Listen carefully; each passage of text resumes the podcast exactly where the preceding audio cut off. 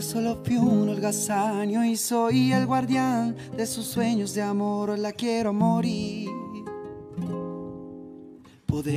Todo aquello que veis, porque ella de un soplo lo vuelve a crear, como si nada, como si nada, la quiero morir. Ella borra las horas de cada reloj y me ayuda a pintar transparente el dolor con su sonrisa. Levanta una torre desde el cielo hacia aquí y me cose unas alas y me ayuda a subir a toda prisa, a toda prisa, la quiero morir. No sé bien cada guerra, cada herida, cada ser conoce bien cada guerra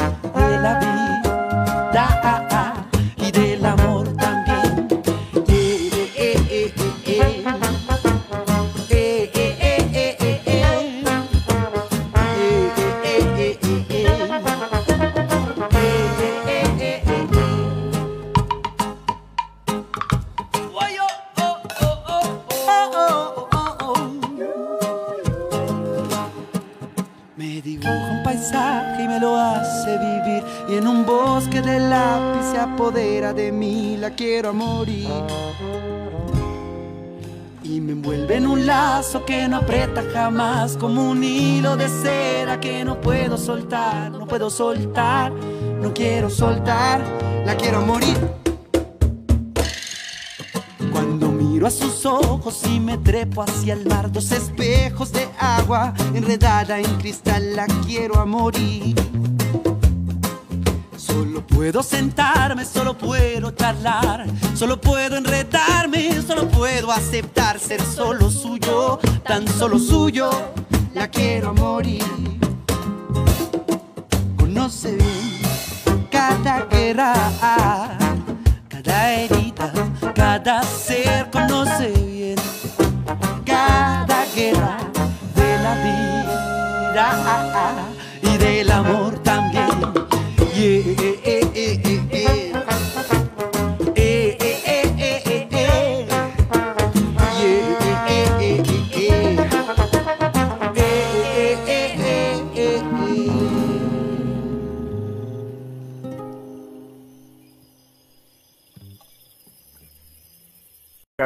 canción para comenzar la mañana, la quiero morir.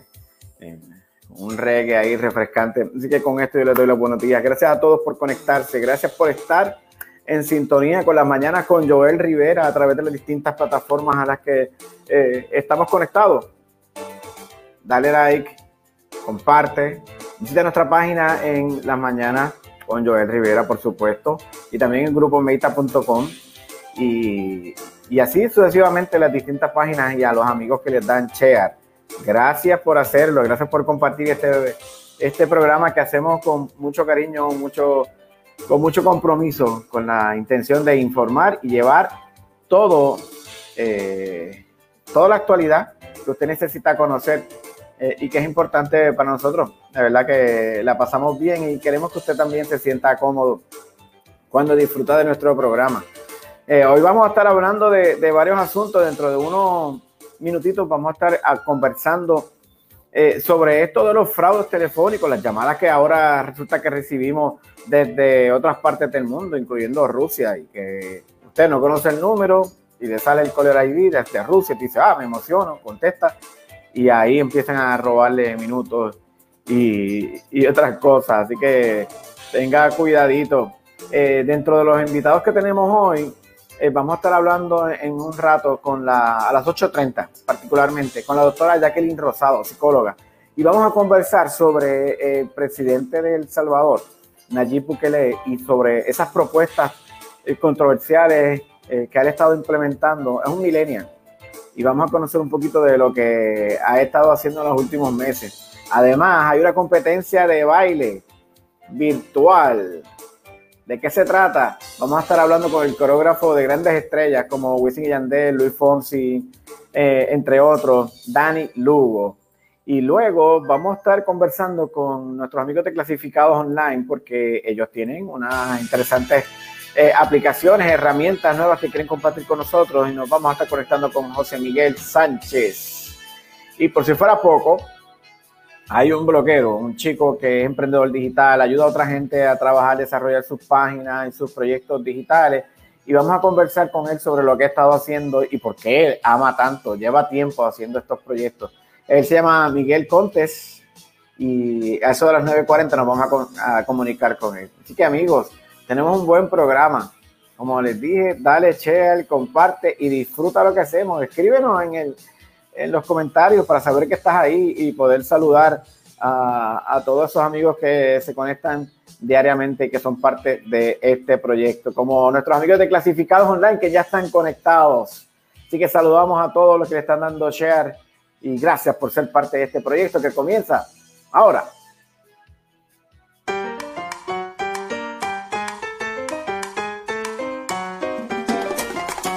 Son las 8 de la mañana, hora de comenzar el día oficialmente y disfrutar en el tapón o en el trabajo. Las mañanas con Joel Rivera. Información, actualidad y mucho humor. Conéctate a nuestro Facebook, Las Mañanas con Joel Rivera Sintonízanos por Tuning Radio en 11Q Radio 1140M. Este programa es una producción de Isabel Hernández para Grupo Meta. Escuchas Las Mañanas con Joel Rivera por 11Q Radio 1140 AM.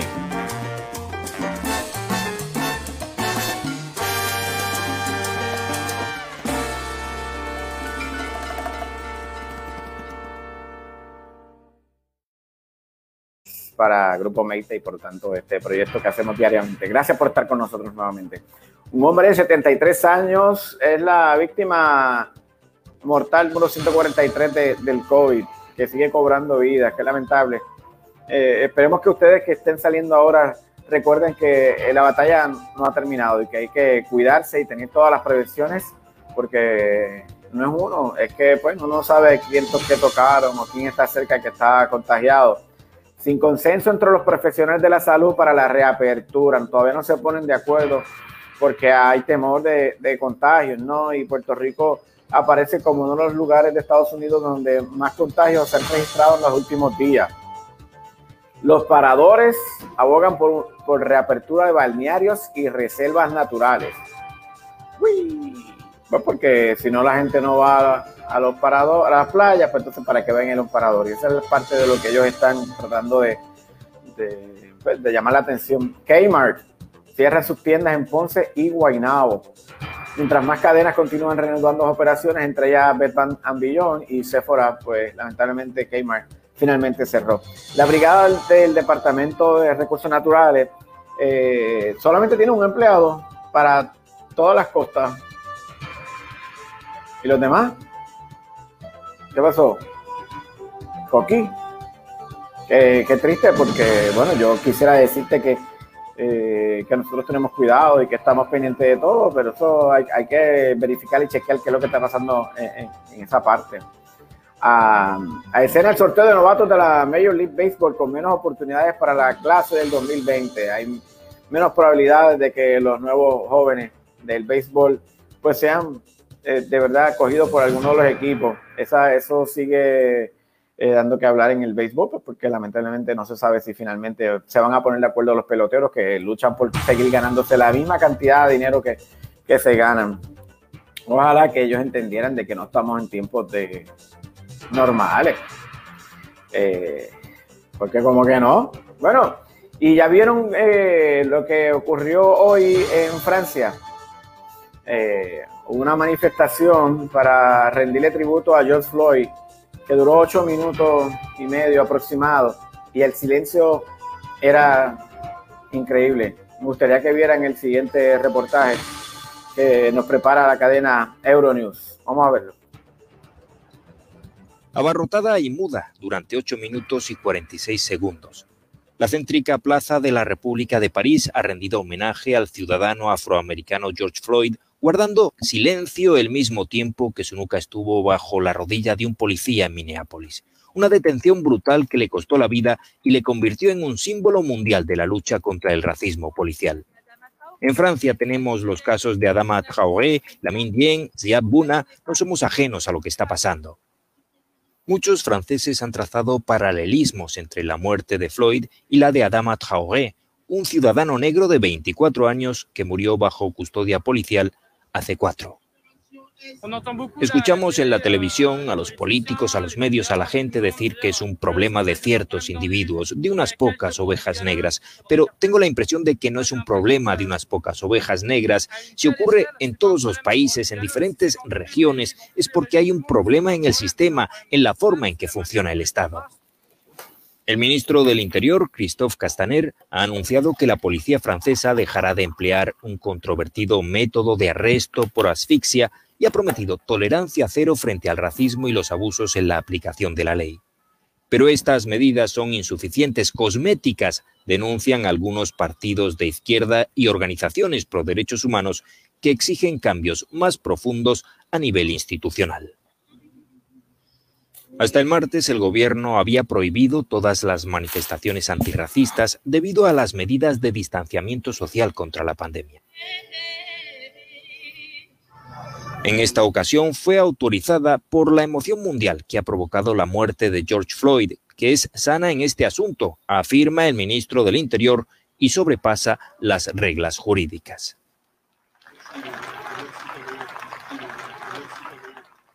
Bueno, es parte de lo que estaba ocurriendo en las distintas, distintas...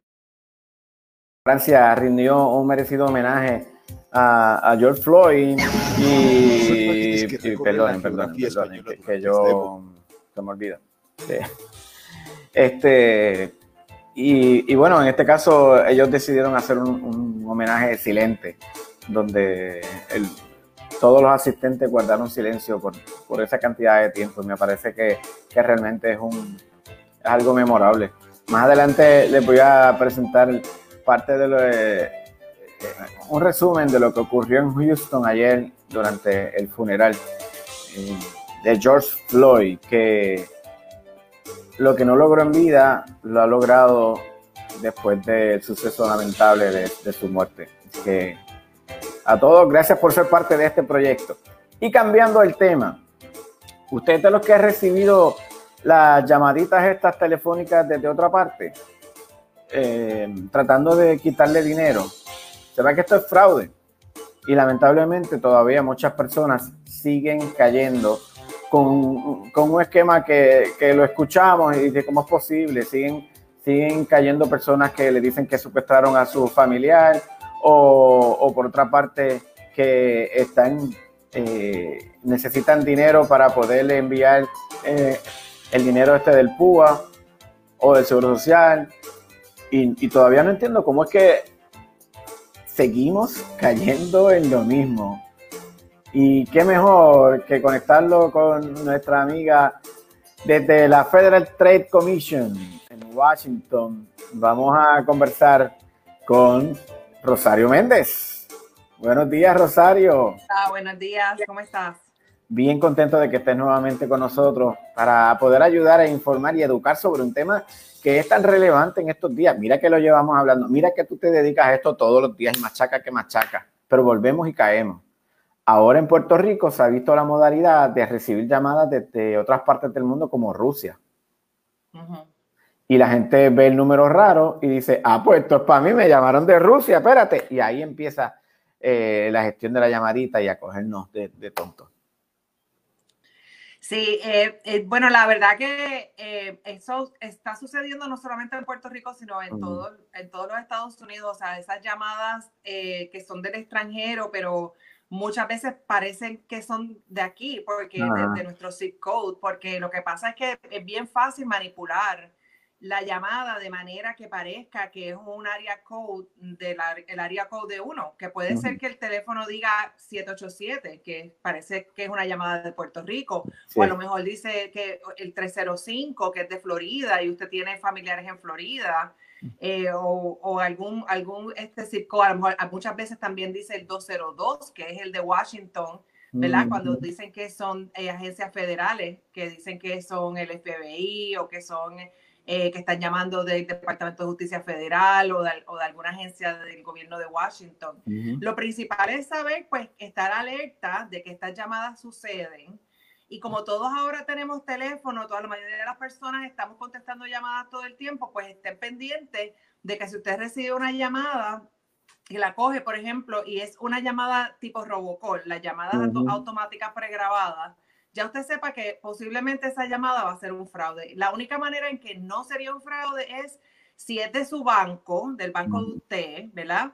Si es de su, eh, a lo mejor de alguien que ya usted está eh, haciendo negocio, ¿verdad? Su médico, su dentista, su doctor, que a veces están utilizando este tipo de llamada para recordarle a la gente las citas médicas. Y si es una, una em, agencia de caridad que ya usted le ha donado anteriormente, esas, esas, organizaciones también pueden llamar utilizando las llamadas Robocall. Pero el resto de las llamadas son posiblemente una estafa. Así que si usted contesta el teléfono y es una llamada eh, automática pregrabada, mejor enganche el teléfono, no apriete ningún número, enganche el teléfono y si usted piensa que es algo legítimo, que tiene que es su médico o que es alguien que usted tiene que contestar, vaya directamente a un número que usted sepa que es de esa organización o de esa persona y llámelo directamente y averigüe qué es lo que, es lo que estaba sucediendo. Ahora, si es otra persona diciendo que es el gobierno, por ejemplo, el gobierno de los Estados Unidos, ya usted sabe que eso es una llamada de fraude, porque el gobierno de los Estados Unidos no lo va a estar llamando directamente a usted eh, para nada, mucho menos para pedirle número de seguro social o pedirle eh, alguna información sensitiva. En estos tiempos ahora del coronavirus, lo hemos hablado anteriormente, Joel, mucha gente está recibiendo llamadas relacionadas a, las cosas del COVID, que dicen que son, eh, a, veces dicen que son representantes del gobierno de los Estados Unidos, del IRS, del, del, Servicio de Rentas Internas, porque supuestamente tienen que verificar su número de seguro social o tienen que verificar algún tipo de información. Estamos viendo también llamadas que supuestamente están relacionadas a, a que a lo mejor usted ha estado en contacto con alguien mm. que, que, que, ha, tenido, que, que salió eh, positivo. Como si fuera un rastreo. ajá, y entonces tiene usted que, que hacerse una, que, que, pagar algún dinero para, hacer, para que le manden una prueba por correo eh, o algo así. Ese, eso lo estamos viendo ahora también mucho y pues también es una estafa, o sea, nadie lo va a estar llamando a usted, a menos que no sea una persona que usted conoce, que sabe que está positivo y que le va a decir, mire, yo fui positivo y estuvimos juntos, a lo mejor tienes que chequearte, pero el gobierno de Estados Unidos no lo va a llamar, el, los CDC no lo va a llamar para hacer ese tipo de llamada, por lo menos hasta ahora, van a empezar a hacer, a hacer algún tipo de trabajo relacionado a eso, pero todavía no han comenzado. Eh, así que eh, lo importante yo creo que es que estén bien pendientes de todas esas llamadas, que sepan que, que, suceden, ¿verdad? Las personas están en las casas ahora y están contestando muchas llamadas que a lo mejor antes no las contestaban desde, el teléfono de la casa. Pero como dije, todo el mundo tiene celulares y entonces en los celulares podemos recibir esas llamadas también. Mm. Tú sabes que uno, parte del esquema que se está viendo en Puerto Rico es que eh, uno recibe una llamada, suena una o dos veces y cuando uno le devuelve la llamada, entonces proceden a, cargarle eh, cargos, valga la, redundancia, en la próxima factura, que como si uno hubiera llamado, uno, hecho una llamada a larga distancia, cuando realmente no es así. Y, ahí está parte del problema, porque volvemos y caemos y dice, ah, mira, me llamaron de, Lituania, eh, Rusia, de países tan extraños que uno marca. Y ahí entonces cae en el pescadito este, como le han dicho aquí en Puerto Rico. Sí, ese, definitivamente que si usted no conoce a nadie en alguno de esos países o que si no, no, tienes razón por la que está recibiendo una llamada que diga que es del extranjero, ya usted sabe que eso, eso posiblemente va a ser una estafa y mejor es no contestarla. Deje que vaya al voicemail, porque si es algo importante le van a dejar un mensaje en el voicemail, entonces usted va a poder decidir en ese momento si llama o no llama para atrás. Pero, pero lo mejor es no contestar y si contesta eh, pues y, rápidamente se da cuenta de que hay un problema, que es una estafa o que es algo, engancha el teléfono, no, no, no continúe con la llamada. Em, pero ese, ese, ese, ese, esquema que me estabas diciendo, sí, lo, lo vemos desgraciadamente muchas veces es eh, que llaman del mismo, usted recibe una llamada de su mismo número, Es como si su mismo número te está llamando. Entonces es la curiosidad mató al gato, ¿verdad? Porque uno dice, pero ¿por qué? ¿cómo es posible esto? Entonces queremos averiguar a ver qué es lo que está pasando. y, pero realmente eh, es mejor tranquilizarse y quedarse calmado y no contestar esa llamada, porque como bien dicen, este, puede ser que entonces lo que hacen es que te empiecen a cargar eso y, y es, una, es una, una cosa que la tecnología pues a veces es vulnerable en ese sentido eh, porque eh, uno dice contra, pero qué fácil que los estafadores pueden manipular la tecnología de manera que me puedan estar haciendo esos cargos, ¿verdad? Y yo, no, yo que yo no fui la que lo hice y me están cargando por todos esos cargos de llamada de larga distancia y sencillamente es un error tecnológico, no es mi error. Eh, pero al final del día es su cuenta y depende del sistema que usted tenga, o sea, el servidor, eh, la compañía que le da servicio puede ser que puede ser que entienda o puede ser que no entienda. Y que entonces usted sea responsable de los cargos de todas maneras y entonces tiene esa deuda. O sea que por eso es que eh, no es solamente por curiosidad o solamente por averiguar, sino que también pues pueden estar cargos en, cargos envueltos y, y, a veces es bastante dinero, no estamos hablando de 3 o 4 dólares, estamos sí, hemos visto que de cientos de dólares. Sí, sí, sí, hemos visto casos de 41 mil dólares, de más de 40 mil dólares de fraudes por la, la, línea de, de, en este caso, de, de, la llamada esta que hay que hacer a larga distancia, pero también las de las de dichoso secuestro. Sí, la, oh, wow. En Puerto Rico están sucediendo eso también, sí, en, en, en Estados Unidos está sucediendo mucho, usualmente es este le pasa mucho a personas mayores que tienen nietos y que entonces llaman, llaman un, eh, pues una persona joven diciendo que es el nieto y que tiene algún problema, que está en la cárcel o que tiene algún problema, que necesita dinero, pero que por favor que no le diga a sus papás, que no le diga a otras personas porque están, tienen este, pues, miedo o porque está avergonzado y no quiere que, otras, que, que otros en la familia se enteren que se metió en este problema. Y lo hacen eh, creer, lo ponen muy crédulo, o sea, parece como que realmente este, esta persona es el familiar. Eh, muchas veces tienen información ya de la persona, que saben el nombre eh, de, del nieto o del sobrino o del familiar. En ese caso, lo mejor, obviamente, pienso yo que lo mejor es enganchar el teléfono y llamar eh, y no, no guarde el secreto porque realmente puede ser una estafa y a lo mejor usted lo que puede hacer es meterse más en problemas y meter a, eh, ¿verdad? Eh, y perder dinero. O sea que lo mejor es llamar a otro, a otro familiar y confirmar. Eso nos pasó a nosotros en mi familia específicamente, al, esposo, al, al papá de mi esposo, y, y, fue bien, bien creíble la llamada porque todas las preguntas que hacían y la manera en que él, el que él contestaba, pues le daba como más información al estafador. Por ejemplo, el estafador le decía, soy yo, abuelo, y el abuelo le dijo, ¿eres tú, eh, José? Y, y, el nene, sí, es José, estoy en no sé dónde. Entonces, cada, cada pregunta, ¿verdad? Pues como que le daba más información y seguía el cuento. Y esta la, manipulación. Cómo, claro, ellos saben cómo hacer este tipo de, eh, ¿verdad? De, de, esquema. O sea que, mira, uno diría, ¿cómo le va a pasar esto a una licenciada que trabaja precisamente en esto? Esto es imposible y ustedes cayeron también. le bueno, le pasó a, no fue a, no bueno, fue a, claro. A mi, eh, suegro. Papá de mi esposo. Ajá. Sí, sí, pero, eso mismo que, que, nos pasa a todos, que nos puede llegar la llamada a un familiar. Nos, pasa a todos, pero claro, él, eh, por, por, por porque nosotros siempre estamos hablando de tipos de fraude y de cosas de fraude en mi casa. Él sabía, estaba un poco pendiente, le estuvo raro, enganchó el teléfono, llamó a su hijo y le preguntó directamente, ¿dónde está José? Y él dijo, no, José está aquí conmigo, está tranquilito aquí, no, no, está ah, pasando nada. Y fue astuto es, es, es, la importancia de hablar de este tipo de cosas. Okay. De decirlo, de contarlo, de hacer el cuento. Nosotros en Puerto Rico siempre estamos haciendo cuentos y hablando. Pues mire, hable, hable de este tipo de estafa. Eh, y se le pasó a usted, pues cuéntelo, porque eso obviamente pues hace hasta más eh, eh, verídica la historia y, y, hace más impacto. Muchas veces las personas tienen, pues le da, se avergüenzan de que a lo mejor cayeron en una estafa, pero pero de verdad que hablar de, hablar de ella ayuda. Que en el caso de Puerto Rico, pues obviamente la policía trabaja mucho con eh, la Federal Trade Commission.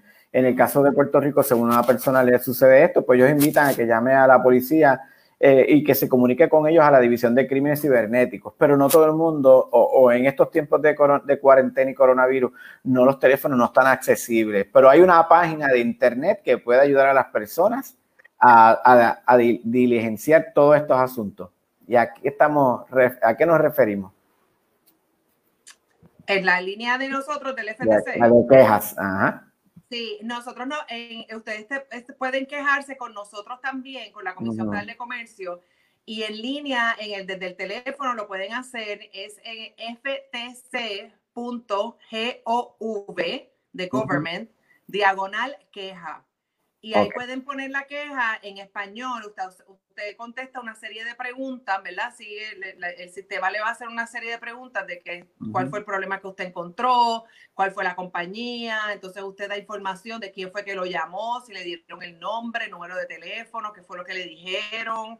Eh, todo ese, toda la, la, la, más información que pueda. Eso va a una base de datos que es accesada por la, los investigadores, ¿verdad? Los abogados de, uh -huh. mi, de mi agencia eh, y también por eh, eh, agencias de cumplimiento de ley de todos los Estados Unidos, incluyendo Puerto Rico, uh -huh. más de 2.000 agencias, por ejemplo, el FBI, el Secret Service, las agencias de los otros estados, el Departamento de Justicia de otros estados. Y la importancia de eso es que están cooperando eh, ¿verdad? Están compartiendo información sobre el tipo de fraude, porque si en Puerto Rico sucede algo, ¿verdad? Un tipo de llamada que, como estás contando de Rusia, unos números Ajá. específicos que están llamando, diciendo un tipo, una, un tipo de, pues, de, de, de, esquema específico, y ese mismo esquema está sucediendo en otro estado, por ejemplo, en California, pues entonces las autoridades de California ven que eh, eh, a través de la base de datos de nosotros, que eso también está pasando en Puerto Rico y a lo mejor pueden entonces las autoridades de los dos estados compartir información y, y trabajar en una investigación. Eh, esta, estas llamadas que vienen del extranjero son bien difíciles de investigar y son bien difíciles de, de paralizar. Uh -huh. Nosotros hemos tenido éxito en India, que donde pudimos este, paralizar un, un centro de operaciones en India hace unos años atrás pero de verdaderamente es bien difícil, es bien costoso, porque pues eh, están, ellos pueden estar en cualquier parte del mundo y se necesita okay. mucha cooperación para poder paralizar esas operaciones que vienen del extranjero. Que lo mejor realmente cuando, eh, en cuanto a esas llamadas, eh, es, los fraudes que suceden de llamadas, lo mejor es compartir información y tratar de llevar alerta. Pero es bueno poner la queja también, porque si hay una investigación, pues ya entonces está esa información ahí accesible, como, como dije, a otras agencias de cumplimiento de ley, no solamente a nosotros. Es que, es, es que son tan creíbles, pero tan creíbles que uno de verdad, eh, uno no entiende cómo ellos tienen esta habilidad de, de convertir, a, o sea, ya te dijiste, imagínate, hablando un inglés perfecto o un español perfecto en la India. Sí, ¿sabes? exacto. Eh, que es lamentable. O sea que uh, hay unas prevenciones, hay que tener más cuidado, hay que hablar con, nuestra, con nuestros abuelos, nuestros papás, hay que, a nuestros hijos incluso, de, cualquier cosa que pase. En la página de, de, la Federal Trade Commission está toda esta información que estamos conversando. Eh, eh, hay una guía ahí para poder seguir, para poder orientarnos y que no, nos, no caigamos en el pescadito sí. del fraude. Sí. Una otra cosa que, que, no habíamos hablado es que usted puede bloquear esas llamadas. Mm. O sea, si usted tiene un teléfono celular, pues sí. muchos de los teléfonos celulares tienen el, el, la capacidad de bloquear llamadas. O sea, que si usted recibe una llamada que ya usted sabe que es sospechosa o que, le, que no quiere hablar más con esa, pues, que piensa que es un, un fraude, usted puede bloquearlo. Y también los, las compañías de, que dan servicio celular, Muchas veces tienen, yo no estoy segura de los, en Puerto Rico lo, los programas que hay, pero hay muchas compañías que tienen programas que bloquean llamadas que ellos consideran que son, que son fraude, porque ellos ya han hecho un, un betting, como quien dice, han, han, hecho un poco de, saben, ¿verdad? De dónde es que vienen esas llamadas. Sí, a mí me ha salido que me alerta, dice, eh, advertencia, si usted coge esta llamada, podría ser un fraude. Está de ti si lo contesta. Exacto, pues entonces sí, sí, eso, eso obviamente pues es bueno escucharlo y si el, si el sistema eh, de servicio de celular o de, o de teléfono le da, tiene un programa para bloquearlas completamente de manera que no le lleguen a usted esa llamada, ni siquiera que, la, que le dé la oportunidad de usted de contestarla. Eso también pues sería bueno considerarlo. Yo sé que hay un pago, ¿verdad? Mensual que a lo mejor tiene que, que hacerse por ese programa, pero podría ser bueno considerarlo, especialmente si es unas personas que, que a lo mejor son personas mayores, que tienen el teléfono en la casa y pues no quieren que esté el teléfono sonando tanto o, o algo así. O sea que es, simple, hay que educarse, lo, lo, lo, decimos constantemente. Si usted no se educa, después no se queje de que le, le, se aprovecharon de usted, porque es sencillo y uno, o sea, notar que le están tratando de, de, de timar a uno por pidiéndole dinero, pidiéndole la información personal, pues, pues nadie le, como lo has dicho, nadie le pide a uno el seguro social. Nadie, a menos que, es que nadie, punto. Un, banco lo hace porque ellos tienen, usted quieren verificar que usted sea la, la, la, persona, pero no le piden, dígame su número, dame tu email, dame esto. Tenga cuidado y después no, no sea parte del fraude para una estadística más, porque es bien triste que no, por más que tratemos de ayudarle, es bien difícil. Sí. Mm. Sí, a, veces, a veces no es fácil identificarlo, pero yo creo que con la educación y por lo menos estar siempre pensando yo no voy a contestar llamadas que sean del extranjero. Eh, si yo contesto el teléfono y es una llamada automática pregrabada, un robocall, yo voy a enganchar el teléfono, no voy a hacer caso. Claro. Eh, ese, tipo, ese tipo de mentalidad yo creo que ayuda y por lo menos puede paralizar muchas de estas llamadas que uno sigue recibi que, que, uno está recibiendo, porque si no contesta la llamada, ellos no te van a, a, claro. a seguir llamando. O sea.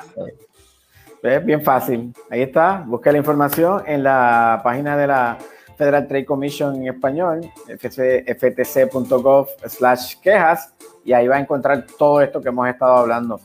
Gracias, Rosario, por el... Por, gracias de verdad. Un saludo a toda tu familia y gracias por compartir esta mañana con nosotros. Ok, muy bien, gracias. Saludos por allá. Quiero resumir y que ustedes vean el siguiente video precisamente que preparó nuestra gente de la Federal Trade Commission que habla sobre esto de las llamadas y los fraudes. Vean esto. A veces cuando suena el teléfono es difícil diferenciar si es una llamada de alguien que usted conoce o si tan solo es otra estafa. Eso se debe a que los estafadores pueden usar la tecnología para falsear el nombre o el número que aparece en su identificador de llamadas. Aunque el identificador de llamadas aparezca un número de teléfono local, podría ser un estafador que está llamando desde cualquier lugar del mundo. La buena noticia es que usted puede bloquear estas llamadas con aplicaciones móviles, servicios de Internet y dispositivos de bloqueo de llamadas. Lea comentarios de expertos o hable con su compañía telefónica para obtener recomendaciones para su teléfono celular o la línea fija de su casa. Y siempre reporte las llamadas indeseadas a la FTC. Díganos el número que aparece en su identificador de llamadas y cualquier otro número de teléfono al que le hayan dicho que llame. Todos los días la FTC publica estos números para ayudar a las compañías que están trabajando para bloquear las llamadas indeseadas. Sus quejas también ayudan a la FTC y otras autoridades a cargo del cumplimiento de la ley que persiguen a los estafadores que están detrás de estas llamadas. Aprenda más sobre cómo bloquear las llamadas y cómo reportarlas en ftc.gov barra diagonal llamadas indeseadas. Ahí tiene. Nosotros llevamos la información para que usted tome las medidas de precaución necesarias y cambiamos el tema. Porque en El Salvador hay un presidente relativamente nuevo y ha estado llevando a cabo unas controversiales eh, decisiones en su país. A una gente le gusta, a otras no. Eh, pero es importante que, que hablemos de esto porque es un presidente que apenas tiene 38 años el millennial y, algunas de las cosas que está haciendo lo vamos a ver en el siguiente video porque eh, él hizo una, unos formulamientos en, en, el Departamento de Corrección y le ha quitado derechos a los presos. Vamos a ver el siguiente video.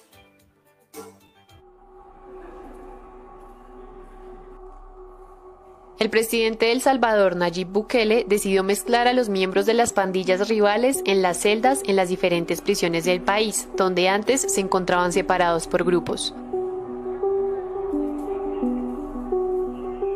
La decisión se tomó como una respuesta al alza de homicidios registrada desde el viernes 24 de abril.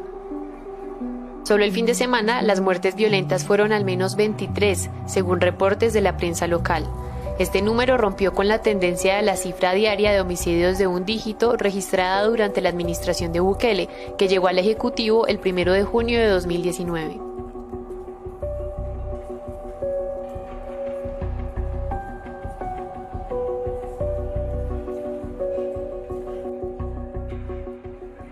Esta es, además, una de las cifras más altas de muertes violentas registradas en un solo día durante el actual gobierno.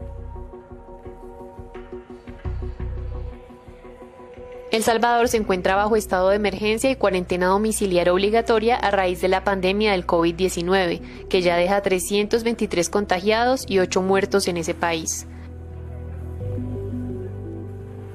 Según la prensa local, durante la implementación de esa medida, las principales pandillas ordenaron a los pobladores de las zonas que controlan respetar el confinamiento bajo amenazas de muerte.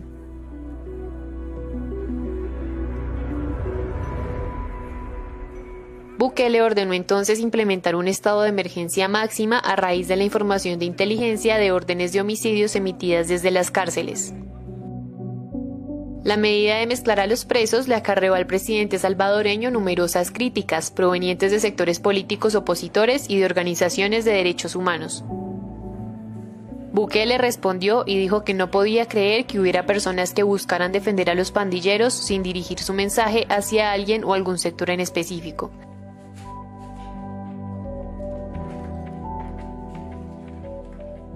Las pandillas, un fenómeno considerado como herencia de la guerra civil entre 1980 y 1992 y que se fortaleció con la deportación de pandilleros de Estados Unidos, han resistido a diferentes planes de seguridad de encarcelamiento masivo, confrontación directa y diálogo de los últimos cuatro gobiernos.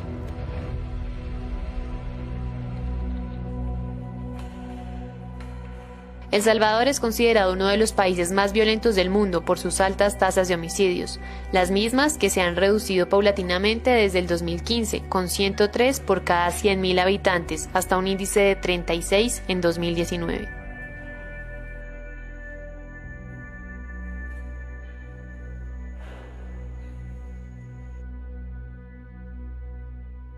la manera en que eh, trabaja este señor, Nayib Bukele, asumió la presidencia en junio del 2019 tras derrotar a las dos extremas, eh, a los dos partidos principales de, El Salvador eh, desde el fin de la Guerra Fría. A punto de cumplir 39 años, es el presidente más popular de la historia demócrata de ese país. Y se conoce por su habilidad comunicativa, sus selfies en lugares públicos, sus enfrentamientos con los otros poderes del Estado, su sorprendente éxito en la reducción de homicidios y su agresiva y polémica gestión de la pandemia del COVID. Y sobre este asunto vamos a conversar con la psicóloga industrial, clínica deportiva, escolar, mi amiga Jacqueline Rosado, a quien le doy la bienvenida. Buenos días, Jackie. Buenos días, Joel, y buenos días a toda tu audiencia. No, no soy industrial. entre ellos. Muy bien. Mira, el tema súper interesante, hablar de Bukele, pues me parece a mí que es un individuo sumamente interesante y yo creo que va a haber muchos estudiosos dentro de la conducta humana que le va a sonar interesante ver el perfil psicológico de él. Y si bien es cierto que tenemos eh, un presidente que necesita demostrar poder, ¿verdad? Como suele tener esa eh, rasgo eh, narcisista que suelen tener todos los políticos y que les gusta demostrar su ego y cuán poderoso puede ser.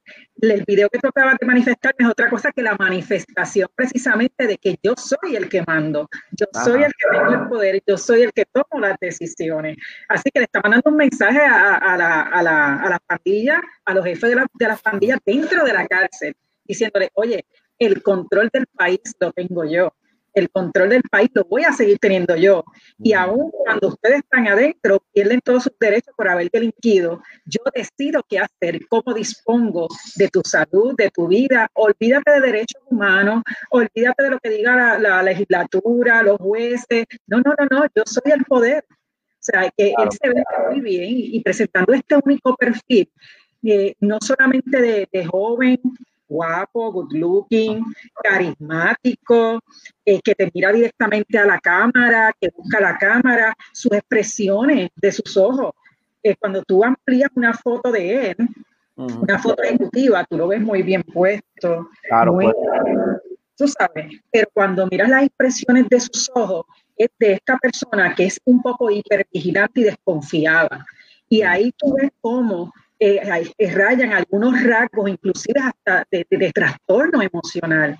Pero es la persona que tiene El Salvador y que ha venido de, de menos a más, haciéndose necesario para el pueblo en unos momentos nacionales, en un momento mundial de una crisis en términos de estabilidad so social, no solamente en El Salvador, en el mundo. Así que se hace necesario. Uh -huh. Dos partidos políticos dominantes, un, un país con bipartidismo bien parecido al nuestro también, y surge esta figura joven, carismática, con nuevas ideas, con ganas de cambiar las cosas de otra manera. Oye, que se echa un bolsillo a los jóvenes de salvadoreños. Oye, estás hablando de los salvadoreños, yo hablo de los Sabes que algo bien interesante de, de Nayib Bukele es, es que él no está solo. Dice, mira, Karim, Ibrahim, Youssef, Bukele Ortiz componen el anillo de poder más influyente alrededor del presidente Nayib Bukele. ¿Quiénes son estos? Son sus hermanos, son hijos como el de la pareja formada por uh, Armando Bukele Catazón y, y, Olga Ortiz. Cuatro de los proles de diez descendientes de, esta familia trabajan con Nayib. O sea que están en todos lados, se dejan sentir en todo el gobierno. Buscando. Fíjate la influencia, fíjate la influencia que tiene de nacimiento. Familia árabe, con toda una estructura de, cultura, de educación, también como me crió mi papá, un hombre empresario, tú sabes, que entra dentro de la genética también, toda esa formación arabesca, eh, cómo ven y perciben la cuestión de género y cómo él hace un twist de esto y lo utiliza a su favor de alguna manera para él obviamente eh, eh, dar una proyección totalmente contradictoria, inclusive a sus propias tradiciones de familia. Entonces tiene la parte latina por otro lado. Sabe que hay una, combinación en esa personalidad que llama mucho la atención y es digna de estudiarse. Sí, eh, eh, estoy aquí haciendo una comparación porque cuando él dice que los, se trabaja con sus cuatro, con sus otros tres hermanos, eh, así que las decisiones se toman en familia, viendo el bienestar de, de, de Salvador. A mí me recordó a en los tiempos de Alejandro García Padilla, que se decía que sus hermanos también lo trabajaban. Eh, Alejandro García Padilla de la cara, pero sus hermanos están de atrás moviendo todo el andamiaje del gobierno. Interesante, ¿no?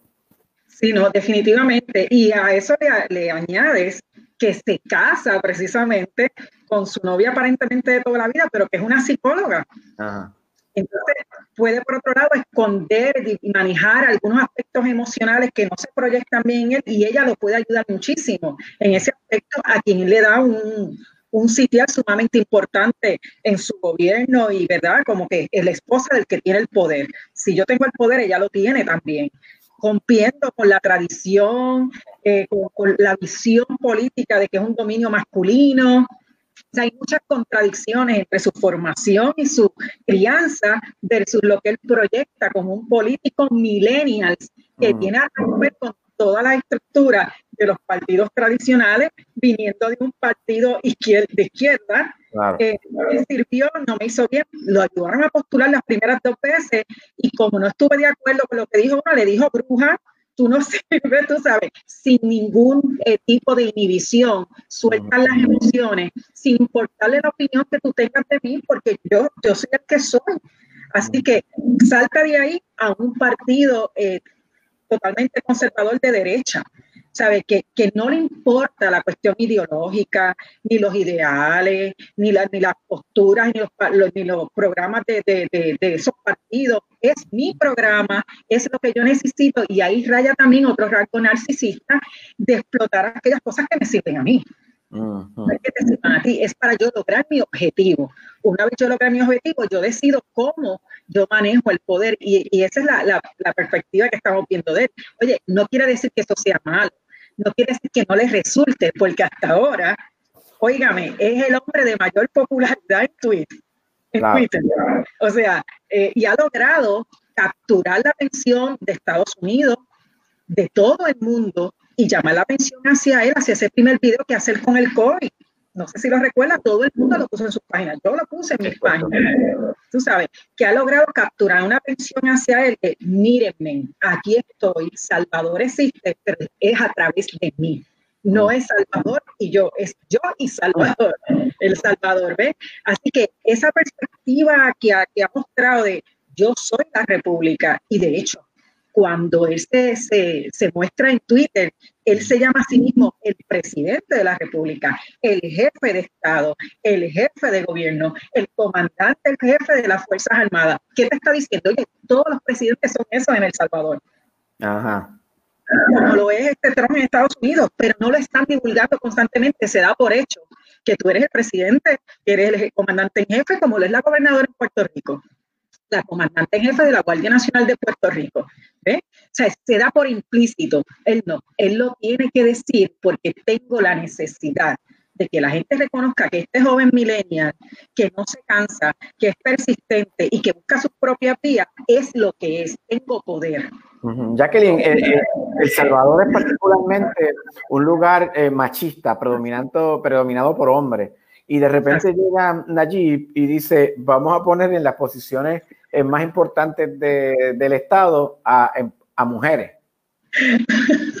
Eso es una cosa que le ha roto por, por, mire, por completo el espinazo al andamiaje gubernamental del Salvador. ¿Por qué?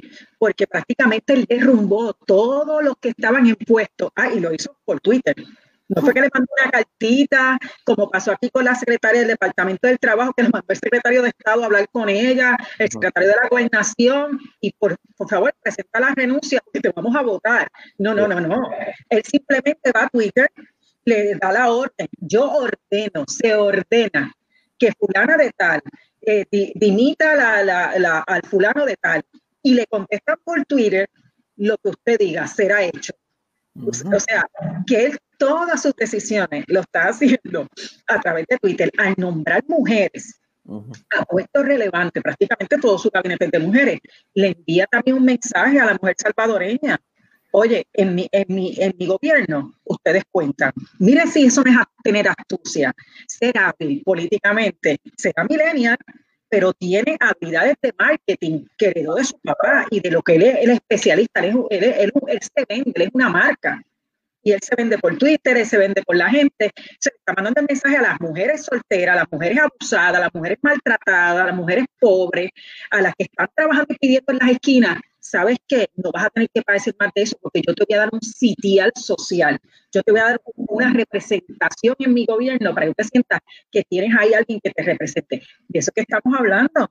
¿Sabes? Que él hace su trabajo. Ahora, los, los opositores, pues obviamente, le tiran con todos los cañones. O sea, desde mi perspectiva, yo entiendo que los opositores ven en él un, híbrido que no sabe por dónde atacar porque simple y llanamente no tiene ni una idea de lo que él tiene en su cabeza y cuál es su estrategia, porque los millennials no dan ese tipo de, de perfil psicológico.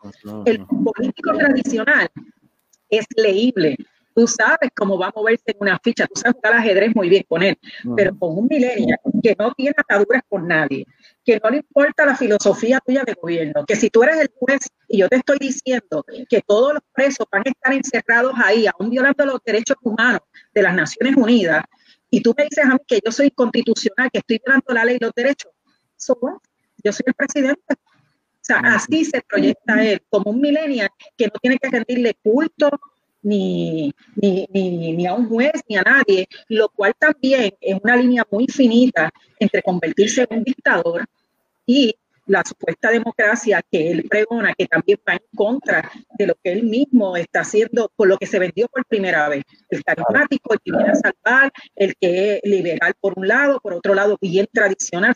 Eso dicotomía en su personalidad que sería muy, bien interesante eh, que varios colegas eh, o sociólogos empiecen a hacer estudios con relación a la personalidad de... no, hay que ser sociólogo, ni psicólogo, ni, historiador para poder conversar, como en este caso contigo, porque hay que ver qué es lo que pasa en el mundo para entonces nosotros ver cómo esa perspectiva de otras personalidades como es eh, Nayib, eh, nos pueden eh, influenciar o qué hacemos en Puerto Rico. A mí me llamó mucho la atención, Jacqueline, eh, el hecho de que los presos han estado pues eh, bien preocupados por esto de, contagiarse con el COVID. Él fue enfático y les envió un mensaje por Facebook y les dijo, bueno, amiguitos, miedo. Miedo tenía esa abuelita que arrastraste tres cuadras para quitarle su jubilación. Miedo tenía ese jovencito que se dirigió a estudiar y que tú le metiste un plomazo para robarle los tenis. Miedo tenía esa jovencita que la violaste y miedo tenía ese hombre que mataste por robarle sus pertenencias. Y ahora salen, sí, acá con huevadas, no amigos. Quieren y reclamen el derecho de los presos, pero nunca el derecho de las víctimas. Prenden fuego a colchones y piden cama. Y, y, así sucesivamente, hasta que eh, él termina diciendo, eh, eh, estás pagando, hiciste mal, estás pagando porque hiciste mal las cosas. Y bueno, amigos, es la ley de la vida. Bueno, prácticamente eso, está vivo porque lo permito. está vivo porque yo lo permito. O sea, unas expresiones como esas, si bien es cierto que son fuertes, Joel, pero no es menos cierto que la gente de, de, a pie, la gente del pueblo, la gente que está sufriendo eh, los vandalismos, el abuso, los homicidios, siendo El Salvador, como tú me enseñaste ahorita, uno de los países con mayor número de homicidios a nivel mundial. Oye, la gente lo ve con beneplácito, este hombre está aquí para defendernos, es nuestro Robin Hood, porque también está repartiendo dinero, es nuestro Robin Hood, y por otro lado, suele ser tan rudo, tan duro y tan radical, que tú dices, bueno, pero espérate, ¿qué tipo de millennials es este? O con ideas tradicionales eh, de dictadura, o a veces parece tú mismo maduro, y en otras ocasiones parece tan liberal con la mujer, con todo ese tipo de cosas que tú no sabes dónde ubicarlo. Y esa es la gran disyuntiva con este presidente, que aún los principales partidos políticos no han podido atacarlo bien porque tiene una respuesta para todo y una explicación para todo. Así que se hace bien interesante esta figura, inclusive se hace ver ante los adolescentes como el tipo millennial que le gusta eh, la tecnología full, porque lo está demostrando y está arrastrando esa masa popular. Arrastra a la mujer con, la, con darle oportunidad a la mujer.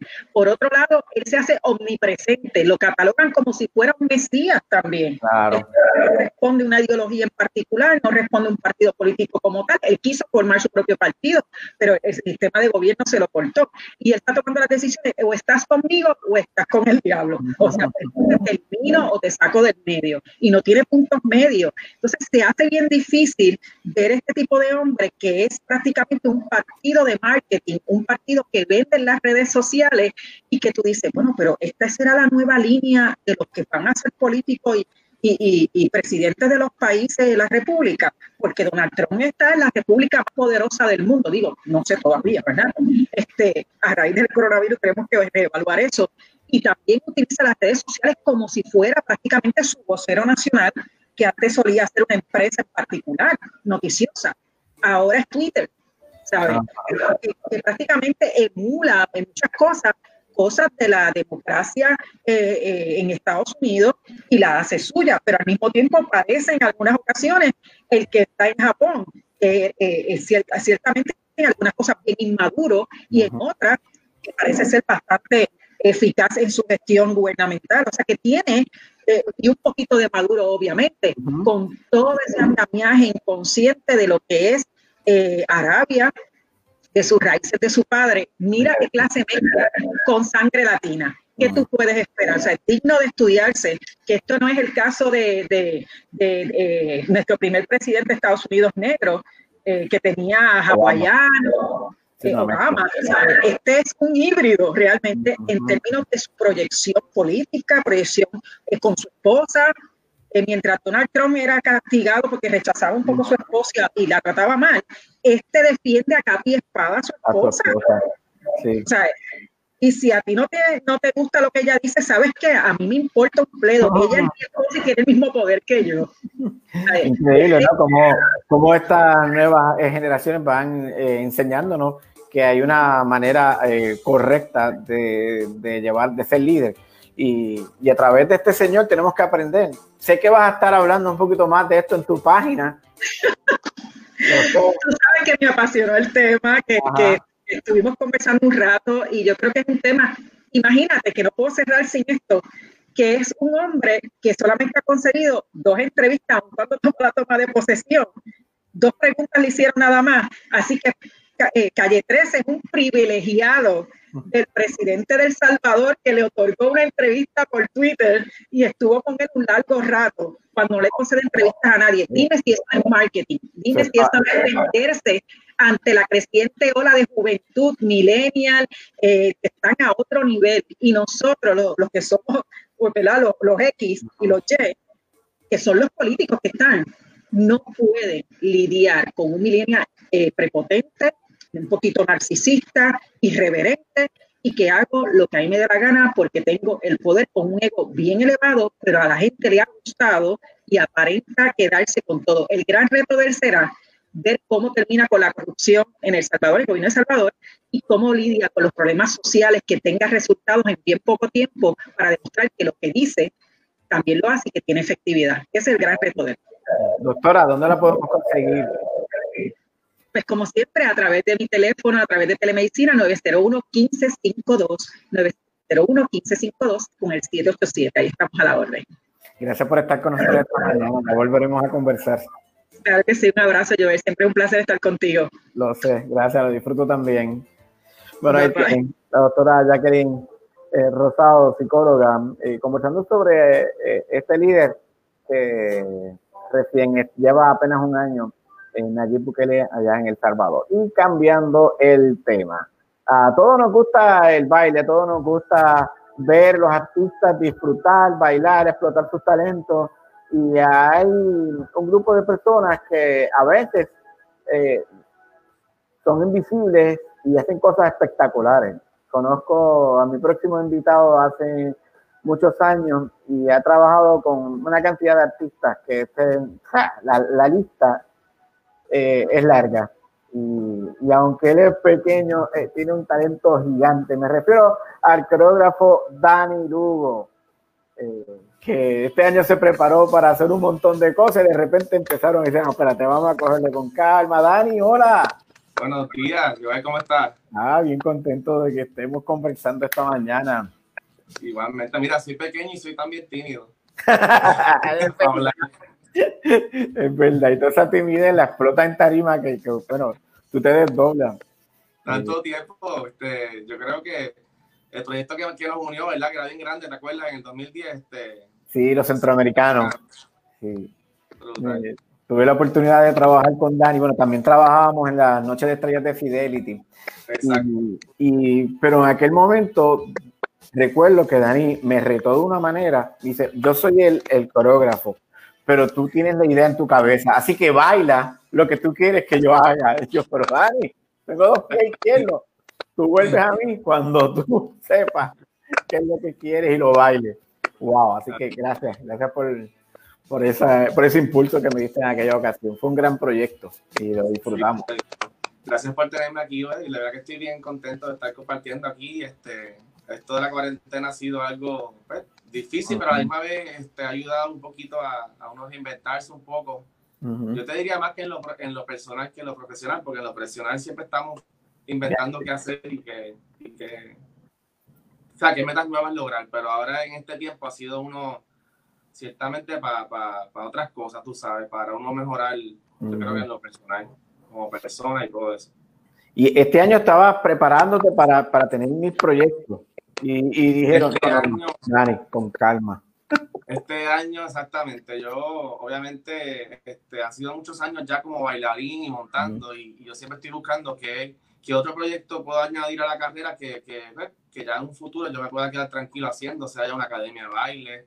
Pero en este, en este año tenía dos proyectos bien importantes, que era un programa de, de, de baile. Los programas de baile están bien populares ahora y iba a ser un programa que se llama Masters of Dance pero como pasó la pandemia, pues todo se fue on hold y pues no se dio. Que venga un futuro, ojalá, porque en ese tipo de proyectos no solamente soy coreógrafo, sino tengo la oportunidad también, que no me encanta, de hablar y ser jurado. y, y, pues me pone en otro, en otro lugar y un área que puedo seguir desarrollando y aunque tenga 80 años, puedo estar sentado ahí hablando y, tener un trabajito. Este, y entonces tienes algo virtual Sí. Mm, con Jennifer Hobbs. Cuéntame. Sí, House, eh, me hizo el acercamiento a través de las redes. Eh, Ah. ella es una inversionista que viene de Silicon Valley en California, se radicó aquí en Puerto Rico después de María. Y yo creo que nos conecta a las artes, le gustan mucho las artes y apoya todo ese movimiento. Y me escribió, me dijo: Mira, te quiero dar este- esta cantidad de dinero, vamos a hacer una competencia virtual. Ella vio que yo había hecho una, yo hice una pequeña, eh, donde yo le otorgué 50 dólares a- a- al bailarín, al video de baile preferido, porque lo, lo que hago es que los pongo en las redes y entonces los, los followers son, los- son quienes votan y deciden quién es el mejor. Ok. Pero es una manera no solamente de, de, de hacer lo que nos apasiona, que es el baile, esta comunidad de baile que ha estado bien afectada, sino que también, pues, eh, una exposición eh, en las redes para ellos. Y, y- y aquí en el baile todo tiene que ver con que tú conozcas a las personas que se encargan de emplear y pues, es que yo no estoy diciendo que soy el único, pero a través de mí hay muchas amistades que también son coreógrafos, muchos productores, que ponerlo en mi página, yo creo que más que el dinero es eso, que, que los vean, vean el talento que hay y puedan Entonces, ella me dio ese, ese gran premio de 500 dólares. Imagínate que ahora mismo el bailarín no tiene Wow. trabajo, dependemos de todas esas giras, dependemos de las clases de baile, que es donde generamos ingresos. Y pues se nos ocurrió la idea de, de que no solamente escojan su canción preferida, sino que también eh, el estilo de baile que sea, puede ser salsa, el que ellos dominen. Eh, también la duración del baile es un minuto. Ujú, Todo esto es la cuestión de lo que tienen que hacer es postearlo en sus redes y taguearnos a, los- a los dos. Eh, Claro. eh, A Jennifer a- Y a Dani Lugo. junio 12. Ah, junio 12. Sí, junio 12, hasta, hasta junio 12 es el, es el día para, para subir el video. Entonces yo junto a Jennifer el sábado vamos a escoger los 10 finalistas. Esos 10 finalistas son los que vamos a, a ubicar en, a poner en las redes durante el domingo y el lunes. Ya entonces el martes se escoge el ganador. Y lo cogen los- obviamente los, los seguidores, no lo cogemos nosotros. Nosotros Ujú. cogemos los 10 finalistas. Ok. En esos 10 finalistas, pues obviamente voy a buscar diversidad, voy a buscar que hayan diferentes estilos, que no solamente sea reggaetón, que no solamente sea hip hop, puede haber jazz, quiero que haya, que haya también este, salsa, o sea, que cosas que Ujú. nos representan, porque yo siempre le hablo a los bailarines de la importancia de llevar la cultura de lo que somos nosotros, aunque sea de una manera fusionada en lo que hagamos, Ujú. no, no dejarnos ir por las tendencias solamente de lo que está ocurriendo, que es ahora mismo el mundo de reggaetón y hip hop, sino que también siempre meter lo de nosotros, sea un pasito de bomba, de salsa, tú lo puedes fusionar y hacer algo creativo que, que, que llevarías la cultura tuya, lo que estás haciendo, y no solamente eso, sino que también estás desarrollando tu habilidad como coreógrafo de, de una creación genuina, ¿me entiendes? Que nos representa. Y pues esa es la idea, son muchas cosas a la vez. Y yo creo que eso motiva a, a los bailarines que están en las casas todos los días encerrados y que quieren, tú sabes, Mm. bailar y poner su talento. Cuando me hablas de que cualquiera puede participar, no es que, o sea, no hay unas directrices, no tiene que ser profesional o, o- o amateur, es todos los bailarines, todos los que tengan alguna destreza. el que le interese el baile, que le, que le apasione, el que le guste, si quiere dar tres pasitos, de momento se graba ahí bajo una palma y se ve brutal, ese es el que, ¿entiendes? Ese es el que voy a escoger. Este, aquí se trata de hacer algo distinto, de, de- de hacer algo que, que apoye las artes. Creo que el, el baile en Puerto Rico es, es una rama eh, que, que- que a nivel internacional es- estamos bien populares y, y yo creo que no, eso en Puerto Rico no se habla mucho de eso, pero los bailarines puertorriqueños son muy exitosos. Hay muchos bailarines puertorriqueños que sale de- y sale de la isla, no es que, que viven afuera, salen de la isla porque yo he tenido oportunidad a través de mis años preparar muchos de ellos Ujú. y, y son muy exitosos. Llegan a Los Ángeles y a, y a la semana hacen una audición y los escogen porque tienen esa diversidad, porque tienen esa conexión con el mundo anglosajón, pero también tienen lo suyo en la sangre, que es ese sabor único que nos representa. Y pues, Claro. los bailarines de Puerto Rico es algo, son, son artistas que deben ser reconocidos más en este país porque es un arte muy bonita, es una, un arte muy sacrificada, eh, muy difícil. Dicen que, que, que el bailarín es de los deportes, no es un deporte, pero es- Pero, pero claro, la preparación física, eh, eh, te- física es, es bien alta, es de las más altas. Que, Sí. este, Yo, Nada, yo- pues. yo hice proyectos también en el pasado de, de, por ejemplo, por decirte, Verde Blue House. Esto es un proyecto de, que daban en Disney. Eh, vinieron a Puerto Rico, hicimos un, un show, una traducción al español y se llevaron a los, se llevaron a seis de los bailarines para el mundo para presentar este espectáculo porque decía que era imposible que hubiera tanto talento en esta isla en términos de la presentación de baile, que la coreógrafa venía y le decía, ok, vamos al conteo, cuando yo diga me siguen y de repente ya miraba para atrás y habían 20 bailarines y los 20 la estaban siguiendo. Y ella decía, ¿qué es esto? bien brutal. Y así mismo pasó también con la película de West Side Story de Steven Spielberg, que de hecho Ajá. estrena en diciembre, no sé si estrena en diciembre por, por todo este revolú, pero ellos vinieron a Puerto Rico y hicieron una audición y si no me equivoco, alrededor de cinco bailarines son bailarines principales en la película, que es una película de baile, y junto a esos bailarines también está Ana Isabel, que, que Ujú. es cantante puertorriqueña, que hace uno de los personajes importantes, eh, Rosalía, dentro de esa película. Eh, imagínate, Steven Spielberg. Entonces, por eso es que yo les recomiendo a los bailarines que no se queden centrados nada más en un estilo de baile, porque Ok. para esa película, por ejemplo, cuando vinieron a audicionar, audicionaron en estilos como jazz, en cosas más técnicas. Ajá, y Tradicionales. esas destrezas, Ujú. se han, han mermado como que la gente no tiene mucho interés ya porque están pendientes nada más al hip hop, que a mí me encanta el reggaetón, yo trabajo con Sí. todos los reggaetoneros y está brutal, pero para que tengan más oportunidades, los bailarines deben siempre este, seguir educándose en los diferentes estilos. Lo O sea que-.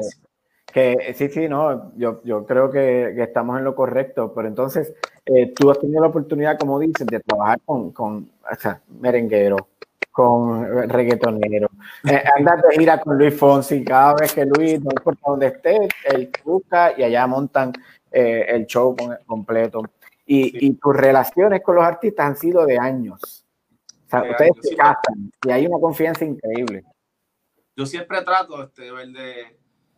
Yo soy bien apasionado con lo que hago. Yo creo que eso es parte del, del éxito de una persona, ser apasionado con lo que Ujú. hace, ser, ser una buena persona, ser entregado, dedicado. Y yo cada proyecto que a mí me entregan trato de dar lo mejor de mí. Obviamente somos seres humanos y no todo el tiempo va a quedar las cosas como uno quiere, por Sí. muchos factores, hasta pues, por uno mismo. Pero yo siempre entrego ahí el 100% eh, y, y yo creo que esa es la clave. Cada proyecto que te dé, no importa cuán pequeño sea, sea una promoción en una esquina, o sea un concierto, tú das lo mismo siempre y, y la idea es que tú mantengas a ese cliente contento. Ujú. Este, como tuve la oportunidad de trabajar muchos años en los premios, y los premios yo trabajo con muchos Sí. artistas de diferentes nacionalidades, y cada artista que me toca, yo decía, contra, pues voy a montar algo bien brutal, porque si este tipo se va de gira, pues quiero que piense en mí, ¿me entiendes? Y eso es lo que he podido hacer cuando tuve la oportunidad con David Bisbal. Yo me esmeré, hice lo mejor que pude y estuve ahí un año girando cuando estuve en Estados Unidos. Y así con Fonsi también desde que comenzó en el 98 hice lo mejor que pudo. También hay otro tipo de amistad porque él, ¿sabes? Crecimos juntos y tenemos Claro. la edad. Y, y- y- Sí, es otra relación en el caso de él. Exacto, y pues Sí. por- por eso- por- hemos seguido muchos años. Pero una Olga Tañón que llevo siete años trabajando con ella, también hicimos clic. Somos personas este, que nos apasiona lo que hacemos y, y la idea es esa, tú mantenerte enfocado y hacer lo mejor en cada, cada proyecto para que esa, eh, contar con Dios, obviamente, siempre conté con Dios para que todas esas oportunidades sigan apareciendo. Obviamente uno crece, ya la, la vida de bailarín no es muy larga, pero siempre yo tengo cosas que quiero hacer desde producir shows de baile, desde tener mi academia, desde pertenecer a un jurado que tenga que ver un programa de, programa de baile. Y así siguen saliendo ideas, ideas, ideas. Y eso, la mente es grande y poderosa y no puede seguir por ahí para abajo. Pero Dani, Ok. tú no estás solo. Tú nunca haces nada solo porque yo siempre veo que cuando tú estás en un proyecto hay una serie de bailarines o coreógrafos que están contigo apoyándote eh, y que tú empiezas a delegar, ok, tú te encargas de esto, tú te encargas de esto, pero el, el showman, eh, la mente la tienes tú. Así mismo es. Tengo un equipo extraordinario detrás, de- comenzando con Juan, que es mi mano derecha, que Ujú. está ahí en todo lo técnico, que es lo que da dolor de cabeza, lo que da estrés, porque para no poder crear tienes que estar tranquilo. Entonces, toda esta parte estresante de bregar con, pues, con la organización, con dinero, con facturas, con, con los bailarines, con horario, pues eso se lo dejo a Juan. Tengo a Messi, a Messi, que es mi asistente ya de muchos años, que es la que se me para al frente mío.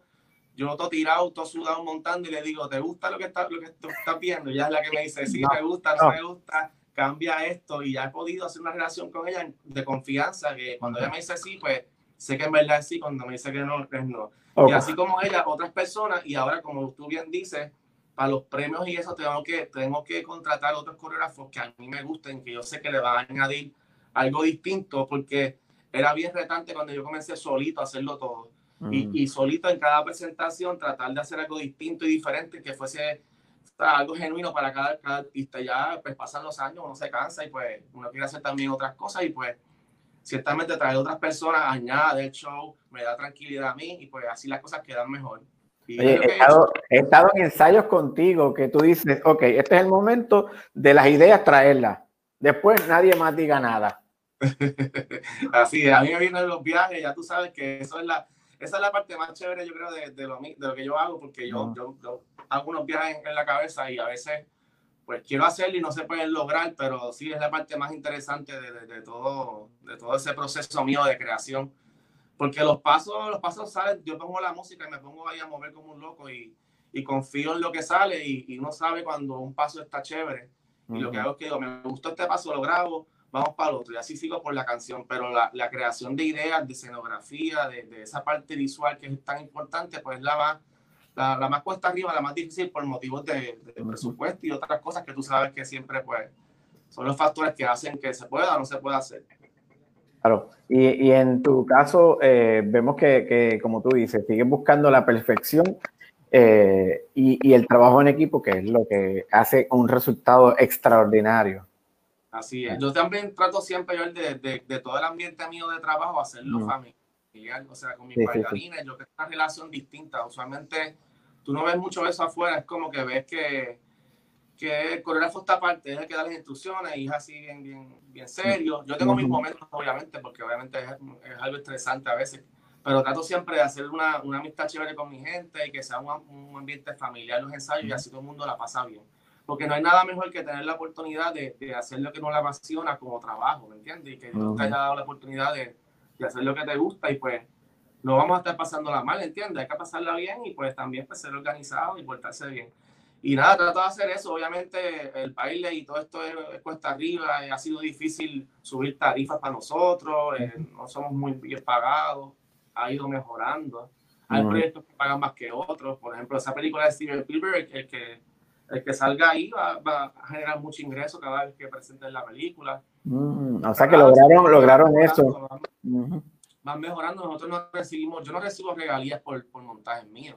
Que es una cosa que son composiciones, al igual que como un compositor hace una canción, debería, son cosas que deberían cambiar, pero pues para eso estamos nosotros los que cogemos los cantazos y después que los otros pues disfruten, pero, pero nada, vamos por ahí. Dani, ¿alguna de esas coreografías tuyas que le haya dado la vuelta al mundo? Bueno, la de Despacito, esa fue la, bueno, y Calixto, las dos son ah, las, las dos de, de Luis Fonsi. Hoy, Ajá. precisamente hoy recibí un video de Austria, y yo, ¿qué es esto? Ya pasado tres años ya, y todavía. tres años y sigo recibiendo cosas. Ah. Este, sí, no, fue increíble. Yo, yo nunca he pens había pensado que iba a llegar a, a, ese nivel de que gente de diferentes partes del mundo me enviaran baile, porque a ti te puede gustar la canción y chévere y tallarme, pero ya cuando te pasa, te mandan la coreografía, es como que me gusta tu creación, este, la quiero hacer y Oye, yo, yo veía cosas que yo decía, ¿cómo es posible? Policías bailando la, la, la, las coreografías de despacito, presos, o sea, 500 presos bailando, y, y, como tú dices, en todas partes del mundo, o sea, la dio la canción La Vuelta al Mundo, pero con el baile, que era, era el junte entre una cosa y la otra. Que... Y lo que me gusta que fue, que fue una creación que quizás hacer que nos identificara, o sea, no, era sensual, pero no era vulgar, eh, era, era, tropical, pero también tenía reggaetón, fue como una lambada moderna, lo que traté de crear y lo, y lo, creé, lo creé en Piñones, Puerto Rico, este, hace tres años con mi asistente Messi. Nos fuimos para allá con una Hero, una camarita, la puse wow. en la arena y dije, vamos a hacer aquí un baile, un mezcla de, de, de, de choca choca este de, de Rivera, ah, pasada, mezclado con todo. Y salió eso y salió chévere cuando uno hace las cosas con, con deseo y pasión, salen, salen. Y después de ahí te metiste en una alcapurria para crearle sabor boricua. Tres alcapurrias, dos medallas y me fui para casa. Qué bueno. Este, vemos que, que, hay muchas cosas pasando, que has logrado mucho y que todavía falta más. Eh, sobre todo en ese pase de batón, como tú estás diciendo, de que otros artistas se desarrollen y que también sean parte de, de tu equipo. Siempre está como que adelante. Eh, lo interesante de, del trabajo que tú haces es que tú le das forma a las ideas tal vez de un artista que tenga una música y dice, ¿qué tú ves aquí? Y tú dices, pues yo veo totalmente otra cosa que es lo que tú tienes en tu mente y lo tienes que demostrar. Uh -huh. y, y, bueno, en este y esa parte es difícil, es difícil porque yo tengo la idea en mi mente, pero yo no sé dibujar. Este, a veces quiero presentarlo y lo que hago es buscar referencias, me voy a diferentes eh, Pinterest, cosas que visualmente o sea, que estoy pensando y, y, las quiero presentar visualmente y ahora es, esa parte creativa que es la que estoy entrando. De hecho, yeah. tuve, el, como cinco años uh -huh. estuve a cargo de toda la parte creativa de los premios Billboard y era, era complicado porque son artistas de renombre. Tú dices, ok, viene por ahí Osuna, viene por ahí este, tengo que darle algo brutal a Osuna, pero entonces Nicky ya me va a exigir algo brutal. So, déjame ver qué, claro. qué se me ocurre, qué, qué hay en las pantallas. Es mucho material y a la misma vez montar los bailes, pensar en posiciones, ¿sabes? Al final del día es un trabajo bien complicado, pero poco a poco he sabido manejarlo y yo creo que es lo que me ha ayudado a, poder mantenerme porque hay mucho talento en Puerto Rico para el baile de coreografía y, y, pues, he podido mantenerme porque quizás hago de todo un poco y pues obviamente los años ayudan. Claro. Que no solamente son pasos de baile, es también uno adaptarse al artista y hacer que el artista luzca bien. Oye, y que tú sigas siendo, en este caso, un millennial, que piense, un adulto que piense como millennial, que vea lo que está en... Y, y no es que, que, vea la tendencia, es porque tú creas tendencias. Y, y, sí, no, y yo trato también de vestirme, yo, yo me pongo mi gorrita, yo fíjate, he rebajado, de hecho, he rebajado más en la, en la cuarentena. me voy a janguear con mis muchachos. De hecho, yo, yo me traigo tarima todavía, a veces con muchachos a los míos que tienen 20 años, yo tengo 42, o sea, yo le llevo 22 años. Eh, si 22 años, yo podría ser papá de ellos y bailar conmigo. Exacto. Este, pero pues yo me meto ahí, este, bondo, me como mi y ya, y lo mareo, lo mareo, este, y obviamente ya llegará un momento que ya no voy a bailar más, pero vienen muchas cosas más por ahí y, y yo, me, yo me disfruto mucho del éxito de la gente que yo ayudo a, a crecer y cuando los veo llegando a tarimas muy importantes, verlos bailar con artistas como Madonna, con Janet Jackson, con Britney Spears, con J-Lo. En el, en, el, en el, Super Bowl ahora bailaron tres de mis bailarines que yo entrené toda la vida. O sea, más de 10 años entrenando conmigo, se fueron para Los Ángeles, después tú los ves bailando con todos esos artistas y pues... Sí, te Sí, sí, sí. No lo lograste conmigo, pero. Todavía queda tiempo. ok, resumiendo, eh, está el, el, concurso de baile virtual que tienen hasta este sábado para eh, enviar sus demos. Eh, es bien fácil, es, es, es, libre, tienen que un minuto de una canción en el tema que le dé la gana, en el, en el género que le dé la gana que usted quiera. Taguea a Jennifer Hoops y a Dani Lugo. No sabes de lo que estamos hablando, busque la página de Dani Lugo Choreographer. Exacto. Él tiene la información ahí. Y así. 500 pesitos, 500 son buenos. Y ya, mira, ahí está la, en pantalla, tenemos la foto. Eh, bien fácil, de verdad, Virtual Dance Competition. Busque a Dani Lugo o Jennifer Hop, H-O-P-P, que es una inversionista y empresaria que decidió invertir y ayudar a Puerto Rico a, pues, a crear oportunidades. Si no gana, no importa, porque probablemente lo estén viendo otras personas y usted podría ser contratado a través de las oportunidades que ofrece Dani Lugo y este proyecto. Gracias, Dani. Muchas gracias, Joel, de verdad que sí. Lo disfruto, tenemos que volver a conversar y, darle forma a esas proyectos. Dale. Dale, un abrazo y buenos días a todos.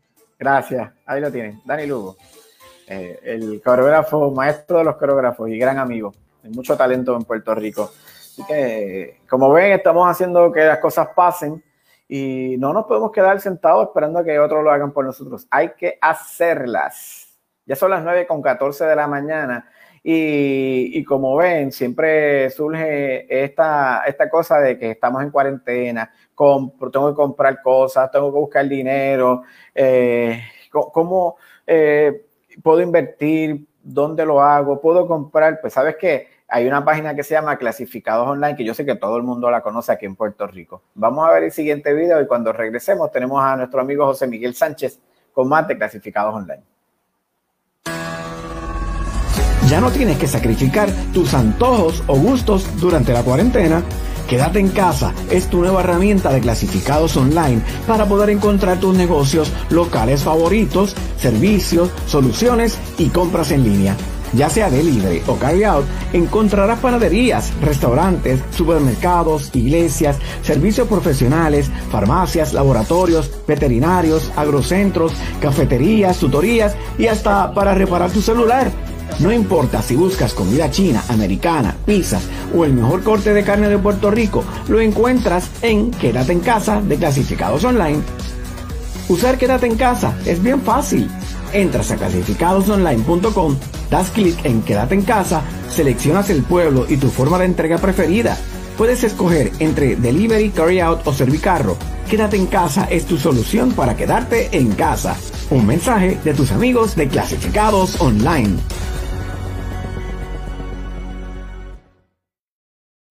Entra a clasificados online y, y haz tu gestión de, de, venta, de compra, pero a veces que hay gente que, que, a pesar de que es tan sencillo, no entiende cómo es llenar el formulario, cómo es llenar, eh, eh, vender algo y que mejor que mi amigo José Miguel Sánchez para que nos explique todos estos detalles y le doy la bienvenida.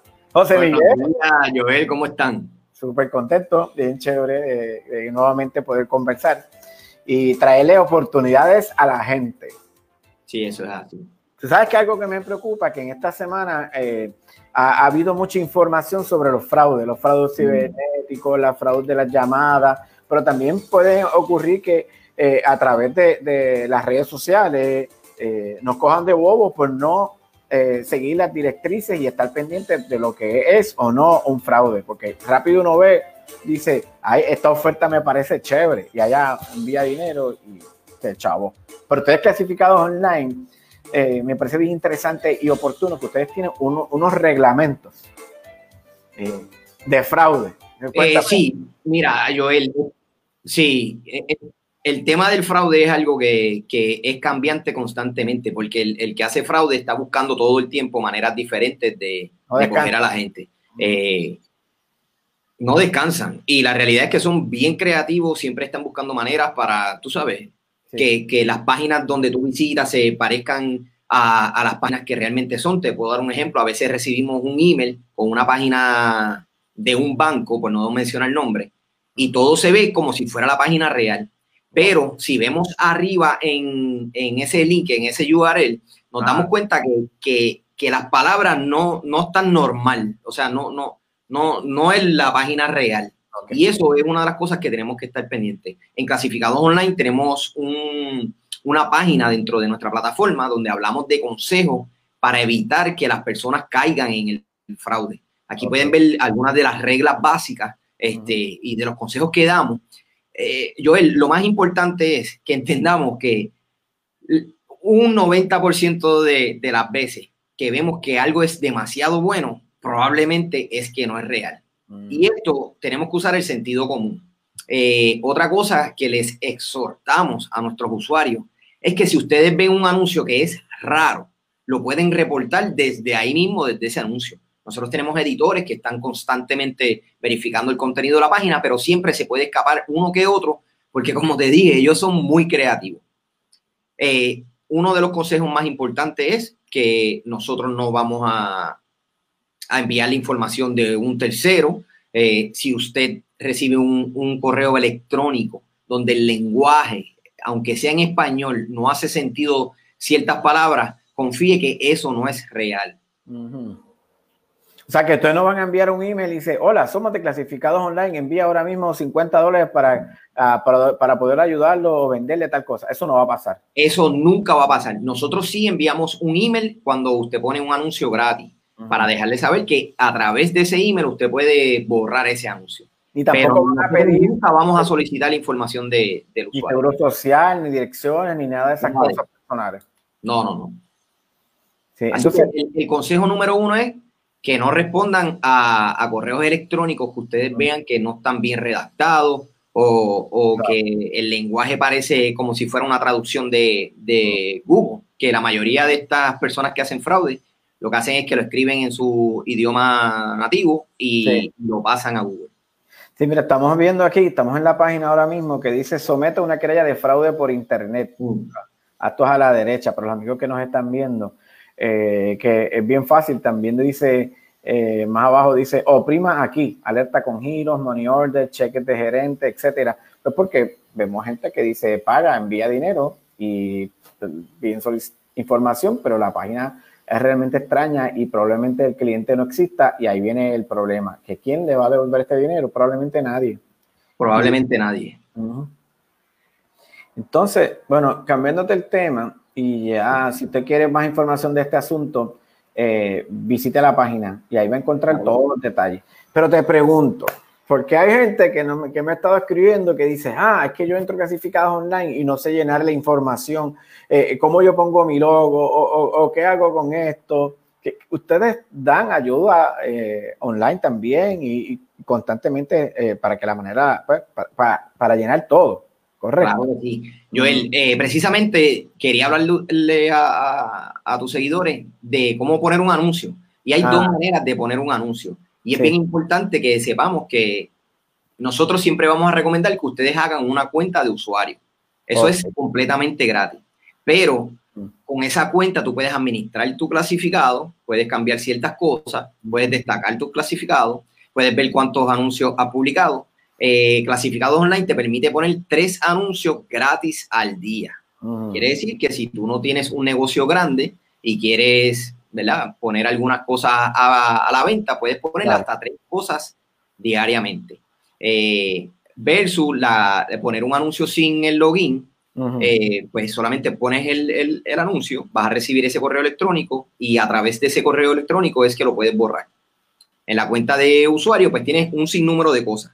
Puedes administrar tus tres clasificados. Puedes poner hasta cuatro fotos gratis, que eso fue algo que nosotros llevamos tiempo pensando cómo le damos más valor a, a nuestros usuarios que están año tras año con nosotros. Pues decidimos darle hasta cuatro fotos gratis a los, a los usuarios que tengan su cuenta de usuario. ¿verdad? Aquí estamos viendo en la pantalla lo sencillo que es. Tú solamente nos vas a proveer tu nombre, tu dirección, eh, teléfono, eh, el código postal, el correo electrónico, y esto es bien importante que lo apunten por ahí, eh, porque con ese correo electrónico es que van a hacer login a la cuenta de usuario de clasificados online. Ok. Puedes poner un password, una contraseña, y ya. Una vez tú haces esa cuenta, ahí puedes, como les mencioné, poner tus cuatro, tus tres anuncios gratis. A cada anuncio le puedes poner cuatro fotos, puedes administrar tus destaques, puedes administrar tu- tus anuncios, puedes administrar tus favoritos, que no, no, no sé si todo el mundo sabe, pero en clasificados online, yo por lo menos hago mucho Windows Shopping, ustedes lo saben ya, que cosas que quiero seguir viendo constantemente y no quiero hacer la búsqueda, lo paso a mi archivo de, de mis favoritos. Como pueden ver arriba, a mano derecha, hay un corazoncito Ajá. donde dice mi favorito.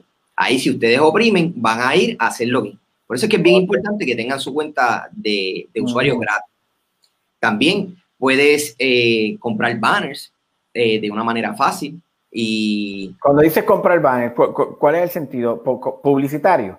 publicitario. Mira, hay, hay Ah. veces que uno quiere vender una propiedad y pues hay, hay gente que prefiere un realtor, hay gente que no prefiere un realtor, porque prefieren Ajá. no tener que pagarle a una persona. Y si yo estoy vendiendo mi casa y yo tengo un poco de destreza o creo un arte eh, de un banner en internet, yo puedo comprar ese banner, ese espacio, siguiendo unos pasos sumamente fáciles, directo desde mi cuenta de usuario gratis. Ok, o sea que le dan esta oportunidad a las personas de eh, añadirle valor a, a lo que ellos quieren y tal vez venderlo más rápido, porque, oye, ¿cuánta gente visita clasificados online diariamente? A la semana, al mes. Bueno, estamos bien contentos porque en mayo Mm. alcanzamos las 6.7 millones de visitas en, en un mes. Y eso es, tú sabes, eso es increíble. Queremos darle gracias al, a- al pueblo de Puerto Rico porque ellos son los que se meten a vender. Y el, el- mi- nuestro interés en el día de hoy es que sepan que pueden vender cualquier cosa. Ustedes se sorprendería si tú haces una búsqueda, Joel. Tú puedes buscar lo que sea, no solamente clasificado desde bienes raíces, de casas, apartamentos y de autos y de mascotas. Sí. En el área de artículos tú puedes conseguir tu cocina, artículos de la cocina, puedes conseguir arte para tu casa, puedes vender piezas de arte. Tú sabes, nosotros tenemos una plataforma que le facilita a una persona generar ingresos o este, encontrar las cosas que está buscando en el momento que lo está buscando. Ok, estamos viendo ahí, tiene una interesante sección de artesanía. Sí. que vemos de todo y precios de, de, de, de, de todas clases, obras de arte, pintura. Eh, interesante, de verdad que qué bueno, qué buena plataforma que, que a veces no pensamos de que también el arte se puede mercadear a través de clasificados online y aquí tenemos una variedad increíble. Sí, y como puedes ver a mano derecha hay un, hay un loguito, eso es una persona que es socio. O sea que esto no solamente le funciona al que lo pone gratis, sino hay personas invirtiendo porque les está funcionando eh, su cuenta en clasificados online. Ok, o sea que sí, porque ya es más fácil eh, subir el contenido eh, para que otros lo puedan encontrar en, en su... Pro es como tener tu propia página dentro de clasificados online. Eso es correcto. Mm. ejemplo, estamos aquí en, en el caso de una chica que se llama Yalin Fashion. Ajá. Y ahí Ahí, vemos ella tiene información de su negocio, descripción, Ah. teléfono, puede poner un link a su Facebook. Ajá, lo vemos acá arriba. Y vemos Sí. su email y todo lo que ella está vendiendo en su página. O sea que, oye, esto es, esto es interesante porque ya yo no tengo que estar pensando en que voy a crear una página para vender mis productos, sino dentro de la plataforma de clasificados online, yo tengo mi página Claro que sí. que está y el, valor en esto es que Ah, puedes, puedes tener una persona como yo o como uno de mis compañeros que te puede atender, te puede solucionar tus problemas, puede contestar tus preguntas y vamos a estar siempre pendientes para que ¿verdad? nuestros socios eh, puedan vender, que es lo importante. Mira, este muchacho aquí, estamos viendo que, que hace eh, arte, hasta, hasta eso. Ofrece eh, arte, mira, productos de, de- de software. Cuando tú dices todo, es todo. Literalmente todo, Joel. Tú puedes poner en esa caja de búsqueda cualquier cosa y yo estoy casi 100% seguro que va a aparecer. Tú has, tú- tú has hablado de, de cosas bien extrañas que, que la gente, que tú has encontrado, que están vendiendo aquí en esta página, ¿no? Sí, herramientas, instrumentos musicales, puedes conseguir baterías, si tú tienes una banda, o si, si- incluso hay personas que se meten a la categoría de antigüedades, porque ahí Entonces, eso cosas ahí en artículos, cosas Ah. bien interesantes, cosas bien viejas, cosas de la cultura de Puerto Rico, de los años de los íbaros, tú sabes, se encuentran cosas bien, bien nítidas. Mira, Estamos vendiendo vending machine, batimóvil. ¿Cómo No vamos? te digo, tú puedes montar una feria. Qué interesante. Ya, ya no está en uso, pues vamos a venderla. O sea, que se le saca dinero. No hay que quedarnos con las cosas. Hay que ponerle a producir dinero y qué mejor a través, hacerlo a través de esta gente. Mira, aquí Clasificados Online tiene realmente muchas alternativas y ofrece mucha ayuda en este sentido. Estás hablando, mira, eh, una, aquí mira este interesante artículo que es básicamente un, un- un banquito eh, antiguo. Y ahí está toda la información. Se vende sofá neoclásico de 1810. de Wow. 1810. Wow, wow. O sea, que el que quiere busca y tiene que hacer como hace José Miguel, eh, clasificado shopping, window Ah. shopping. Windows Shopping. Ah, Este, yo lo más importante aquí es que nosotros no, no generamos ingresos de esas ventas. ajá. La persona vende, pone su anuncio gratis, lo vende y nosotros no nos quedamos con eso. O sea, nuestro interés no es coger un cantito, ¿verdad? De, de, de esas ventas, sino Sí. que la gente pueda salir eh, y vender las cosas que, que necesita vender o que tiene para vender. Ustedes tienen una pregunta, una sección de, de preguntas y respuestas. Sí, Eh, Eso lo pueden acceder a través de su cuenta de usuario o lo puedes conseguir a través de varias eh, páginas en clasificados online. Usualmente lo pueden encontrar más rápido en el área de detalle. Pero aquí tenemos un montón de preguntas, ¿verdad? Que, que uno puede tener a la hora de vender su anuncio, a la hora de promover su compañía, su producto, eh, su marca. Y de esta manera, pues podemos eh, adelantar un paso. Si usted no, no encuentra la pregunta ahí, ¿verdad? Tenemos un chat que está abierto de 8 a 5. eh, casi Está la pestaña que está a la derecha al final. Arriba, sí. Entonces, ahí puede hablar con uno de nuestros representantes. Si uno de nuestros representantes no está en, en ese momento, usted puede dejar un mensaje y nosotros le vamos a responder a la mayor brevedad. Oh, me gusta. Mira, aquí vamos escribiendo de que estamos hablando contigo para ver si. Eh, no se pierda ninguna respuesta. Permití. Ah, pues tienes que poner tu, tu email para corroborar que no es Ah, no. uno de estos fraudulentos. Ok. Pues ahí está, bien facilito. Pues ya esperemos que nos contesten. Eh, o sea que hay que atreverse, hay que hacer las cosas y participar, abrir el closet, sacarlo eh, y ponernos a vender para obtener un dinero extra de lo que tenemos y, tal vez este, eh, eh, comprar esa cosa tan peculiar que llevas tiempo buscando y, y la vas a encontrar simplemente. eh, busca las palabras correctas y sé paciente como hace José Miguel, que se pone a Así mirar. Mm. Así mismo es. Joel, al final de- del video voy a poner en, en los comentarios los enlaces para que las personas puedan, tú sabes, acceder a esa información más rápido. Ah, excelente, muy bien. Ahí Ah, está. Tengo algo. eh, mañana vamos a tener en Desde Casa un invitado no tan común. eh, una persona que vende equipo comercial y va a estar bueno. Ahí la gente va a poder ver. Joel, si tú quieres montar un restaurante o un food tú consigues todo en clasificado online. O sea que vamos a estar hablando un poco más de, de lo que es el área de artículos. Va a estar súper nítido, así que los exhorto. Y a ti también, Joel, para que estés presente. O sea que me gusta porque una vez más me traes la, o sea, si yo quiero hacer mi negocio, ahora ustedes me van a dar me- a través de- del invitado de mañana eh, la- lo que necesito, los permisos y cómo hacer para montar nuestro negocio, restaurante o esa idea que tenemos. ¿Y hasta qué, a qué hora es? Es a la una de la tarde a través del Facebook de Clasificado Online. Bien facilito, clasificados online. En Facebook está pegado, está junto, no hay una separación, clasificado online y se conecta a la una de la tarde para que entonces sea partícipe de las nuevas, de la tendencia de, de los emprendedores. Gracias, José Miguel. Claro que sí, gracias a ustedes y que tengan buenas tardes. Bueno, ahí lo tienen, amigos. Ahí, mira, ahí ya me contestaron, me contestaron. Ese ruido que están escuchando es de nuestros amigos de Clasificados Online. Eh, ¿en qué? Ahí está, Ana Verónica me contestó. Gracias, Ana Verónica. Gracias. Vamos a escribirle, gracias, Ana. Estábamos al aire. Estábamos al aire.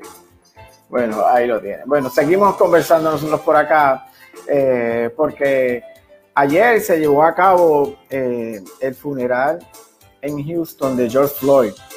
Y, y la verdad que fue bien emotivo. Y, y me gustaría que tuviéramos la oportunidad de, de ver un poquito de lo que sucedió allí, que fue algo bien solemne, eh, en, el- en la ciudad que lo vio nacer. Y, y todo lo que ocurrió para decirle adiós um, de un merecido homenaje a George Floyd. Veamos el siguiente reportaje que de la cadena Univision, precisamente en Houston. Cheque esto. Cantando, portando pancartas de protesta, llorando. Es así como miles llegaron hasta esta iglesia del sur de Houston para dar el último adiós a George Floyd. Bajo un intenso calor hicieron fila desde temprano, muchos desde un estacionamiento ubicado a poco menos de una milla, desde donde fueron trasladados en autobuses hasta la iglesia, entre ellos Lula Hayden, quien fue la primera en llegar justo al amanecer. Esperó por muchas horas de pie porque fue maestra de Floyd y dice que no podía dejar de acudir a verlo por última vez. So I'm here. Estoy aquí como todos estamos aquí para manifestar nuestro apoyo a la familia, pero también para manifestar que la muerte de Floyd no fue en vano y esto tiene que cambiar. El féretro en color dorado con los restos llegó poco después de las 9 de la mañana.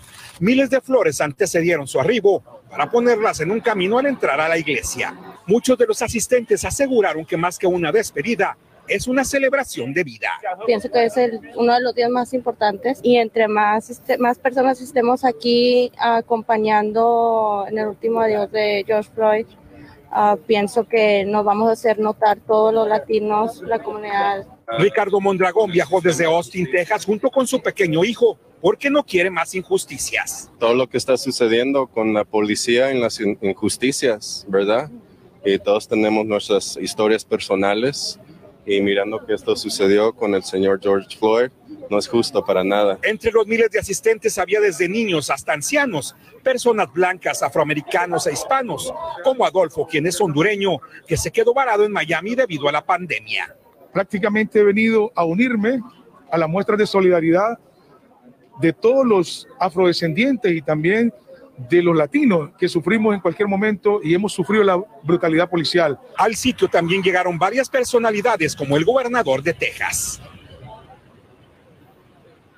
Y como puedes ver, la, la gente sigue llegando hasta esta iglesia. Las puertas estarán abiertas hasta las 6 de la tarde. Mañana se tiene programado otro servicio funerario, pero será solo la familia con algunos invitados especiales. Ahí tienen parte de lo que estaba ocurriendo en Houston, con todo lo relacionado a los actos que se han estado llevando a cabo allá en, Houston, Texas. En paz descanse George Floyd. Y de ahí nos movemos a lo que ocurre nuevamente en Puerto Rico y estos emprendedores que, llevan tiempo trabajando con el mundo digital, me llama mucho la atención de que hay una serie de, de, amigos que tenemos cerca, pero a veces no nos damos cuenta del gran trabajo que hacen ayudando a otras personas. Y, llevo tiempo viendo videos de un joven que se llama Miguel Contés, eh, donde ofrece, siempre están ayudando, siempre están buscando alternativas eh, y dándole, ofreciéndole eh, oportunidades a la gente. En tu casa. y es bien interesante cómo, cómo precisamente él a través de lo que hace, eh, pues se dedica a ayudar. En breve vamos a estar conversando con Miguel Contés sobre su, su blog, su podcast, su canal de YouTube. Bueno, es un emprendedor digital, productor, empresario. Y, me gustaría que vieran eh, un poquito de, el video que, de, uno de los videos que le hace. En este caso, él me dice, tú eres como una loseta y la vida es un martillo. Increíble, ¿verdad? Es cierto, la vida, tú eres como una loseta y, hay mucha gente dándonos cantazos. Chécate esto, chécalo. Esta loseta que tengo en mis manos eres tú. Y esta es la vida. Experta en destruirte, hacerte sentir incompleto y romperte en pedazos cuando la vida te rompe es como si todo tu mundo se destruyera todas las noches al momento que vas a la cama. Y al final te quedas con un mar de piezas rotas, separadas, que parece que no hay ningún tipo de patrón y simplemente estás sin esperanza. Tú ves, la vida experta en separar, separarte de las cosas que tú quieres, las cosas que tú anhelas y hasta en ocasiones de las cosas que más amas y por más que tú intentes y por más que tú trates de pegar cada pieza nuevamente, jamás va a volver a ser lo mismo. Es bien lamentable, pero quizás perdiste tu casa, tu pareja te dejó por otra persona, perdiste el carro, perdiste el negocio, tu empresa se fue bancarrota o perdiste un familiar a alguien que realmente amas, a un ser querido y ya no está en esta tierra. Yo no sé cómo la vida te ha quebrantado pero lo que yo sí sé es que con esas piezas rotas tú puedes construir una vida espectacular. Es ah. irónico, lo sé, pero así es que funciona la vida. Cada uno de nuestros quebrantamientos trazan un nuevo rumbo. Ahí está. Le, les pondría el video completo, pero me gustaría que lo vieran en la página de Miguel Contés. Ahí van a encontrar más eh, sobre este joven emprendedor a quien tengo la oportunidad de, y la dicha de decirle hola, bienvenido Miguel. Bienvenido, gracias. Este, bueno, la bienvenida me la estás dando tú, así que muchas gracias Joel. Estoy bien contento de estar aquí con todos ustedes y de todos los que nos están escuchando. imagínate, eh, ver lo que haces durante tanto tiempo eh, sin, sin entender que, por ejemplo, tú llevas años haciendo podcast y de repente ahora que todo el mundo quiere lanzarse a podcast, dice, pero mira, ya yo esto, yo, yo bendito, ahora yo hago otras cosas más. Eh, así que gracias por estar compartiendo este momento aquí y con. Seguro que sí, contento de estar aquí. Este, ese video que estábamos viendo ahora de, de ya me hiciste a mí, dice, tú eres una loseta y yo soy la vida es un martillo.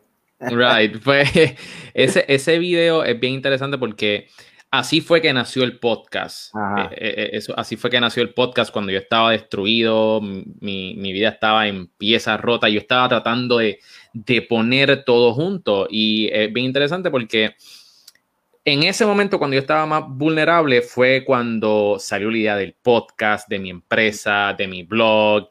Y ahí fue cuando realmente pude impactar la vida de mucha gente.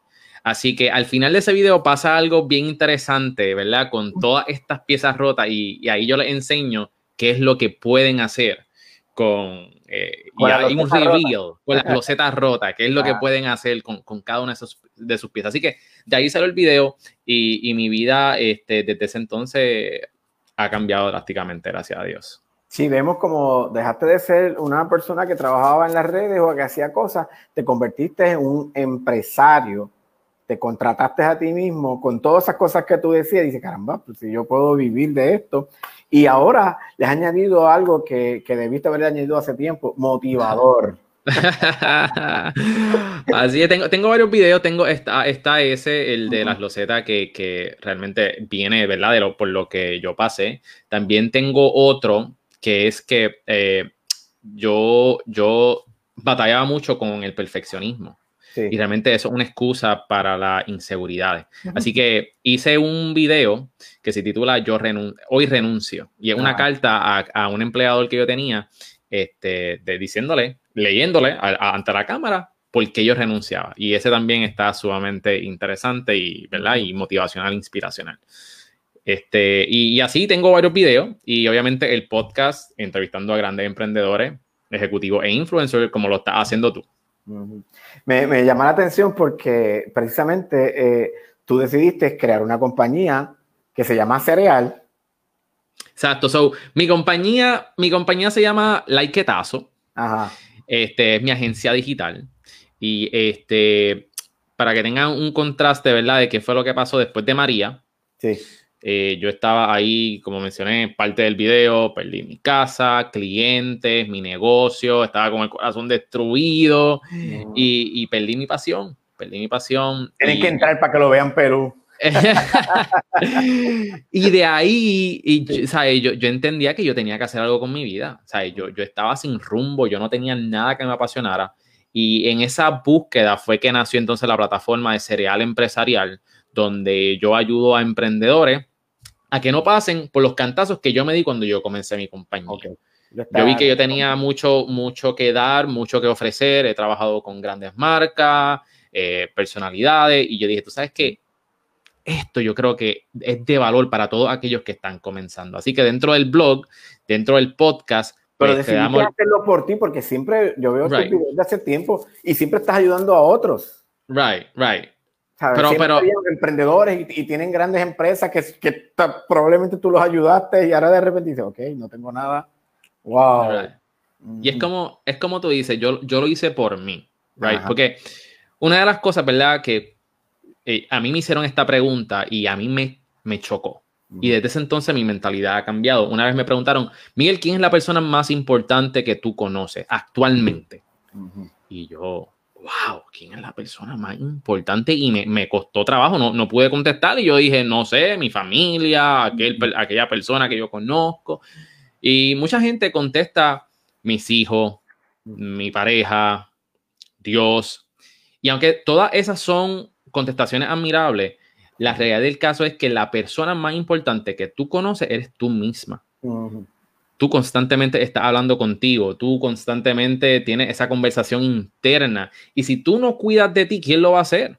Así que por eso es que los aviones dicen primero, cuando, cuando bajan las máscaras, dicen primero ponte la máscara tú y después ayuda a los demás. Pues precisamente yo decidí tomar esa ruta y yo dije, tú sabes que yo tengo que hacer algo por mí, porque ahora mismo, como tú dices, he ayudado a mucha gente, pero tengo que hacer algo por mí. Y yo decidí entonces conectar con grandes emprendedores para aprender de ellos, para que y yo quería saber si yo estaba haciendo lo suficiente para obtener los resultados que ellos estaban obteniendo. Así que por, por ahí fue que entró todo esto de las entrevistas a todos estos emprendedores y compartirlo también con el público. Ok, entonces de repente tu podcast comienza a alcanzar sitiales dentro del mundo del podcasting y, eres uno de los que más se escucha y, se baja es cada semana. Eso es así, gracias a Dios he tenido la oportunidad de entrevistar a personas las cuales yo admiro, personas que yo jamás pensé que yo iba a tener eh, contacto. Y, el podcasting, una vez cuando yo comencé con el podcast y todo lo que era el empresarial, como mencioné, yo estaba en el fondo. Eh, un año y medio después, mi vida ha dado un cambio gracias al podcasting, he incrementado mi net worth, he incrementado mis conexiones alrededor del mundo con diferentes emprendedores, he adquirido clientes, he adquirido business partners en diferentes negocios gracias al podcasting y también he desarrollado un nuevo negocio que ahora entonces yo le produzco el podcast a diferentes emprendedores. Ok, ahora viene la parte de ganar dinero dentro de todo. Right, right. Así mismo es, así mismo es. Eh, qué, bueno que te has, que decidiste invertir en ti también y contratar al mejor porque ese no es fácil para cuando uno lo hace para los demás. Lo digo por cuenta propia porque lo, lo hago todo el tiempo. Mucha gente dice, te habla de las cualidades que tú tienes, pero tú lo, ayudas a los demás, pero pocas veces te ayudas a ti mismo. Entonces, a, saber algo que, que, tú haces fácil para los demás, pero para ti es tan difícil. Entonces, vemos a un Miguel que está enfocado y teniendo éxito y tiene muchos planes y proyectos. Sí. Cuéntame un poco de eso. Pues mira, este, ahora mismo estamos trabajando bien fuerte con diferentes, como mencioné, con diferentes emprendedores. Este, hemos llevado a diferentes podcasters a los top charts. Estamos poniendo el nombre de Puerto Rico en alto número uno.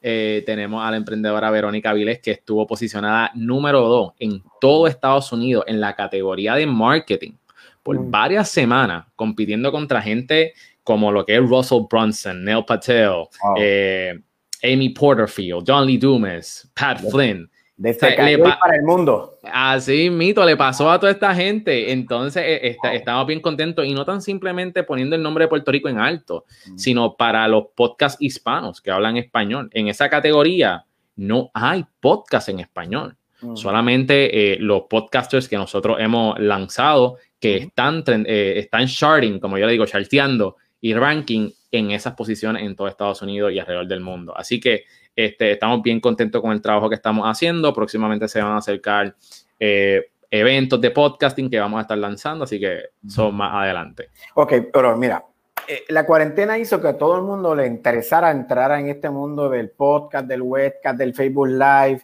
Algunos lo hacen bien, otros pues más o menos, otros eh, gracias. pero, Pero más que nada, eh, eh, tú estás hablando de, estrategias, porque hay gente que tiene talento eh, para hablar, para organizar sus ideas, pero no necesariamente son los mejores en el marketing. Y, cometen errores que pudieran ahorrarse si estudiaran. ¿Tú crees que realmente hay oportunidades en el mundo del podcast cuando hay tanta gente entrando ahora que tú, por ejemplo, buscas en Amazon o en VH Photo, cualquiera de estas plataformas que venden equipos y no hay micrófonos, no hay bocinas, no hay equipos para podcast. Mira, has dicho algo bien cierto. Cuando yo comienzo con un cliente, de hecho ya, ya yo estoy comprando equipo por adelantado porque cuando le mando a mis clientes a comprar el equipo que quizás están en otro país, no lo consiguen.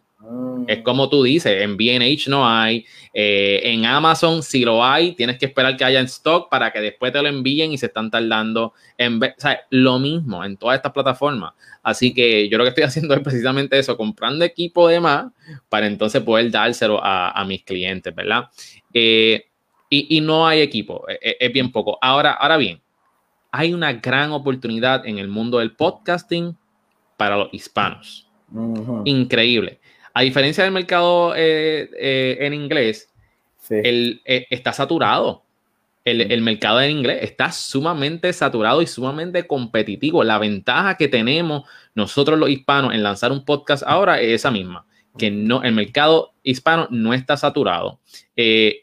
hay una gran audiencia que está entrando a escuchar podcast. O sea, que el crecimiento que puedes tener con tu podcast en estos momentos es increíble. Cada vez más países están escuchando podcasts en español. Latinoamérica, España es una de las personas que más, de los países que más consume eh, podcast. De hecho, el mejor podcast eh, que ganó premio como mejor podcast en Estados Unidos, que es de Melvin Rivera Velázquez, eh, lo hace desde un iPad, número uno.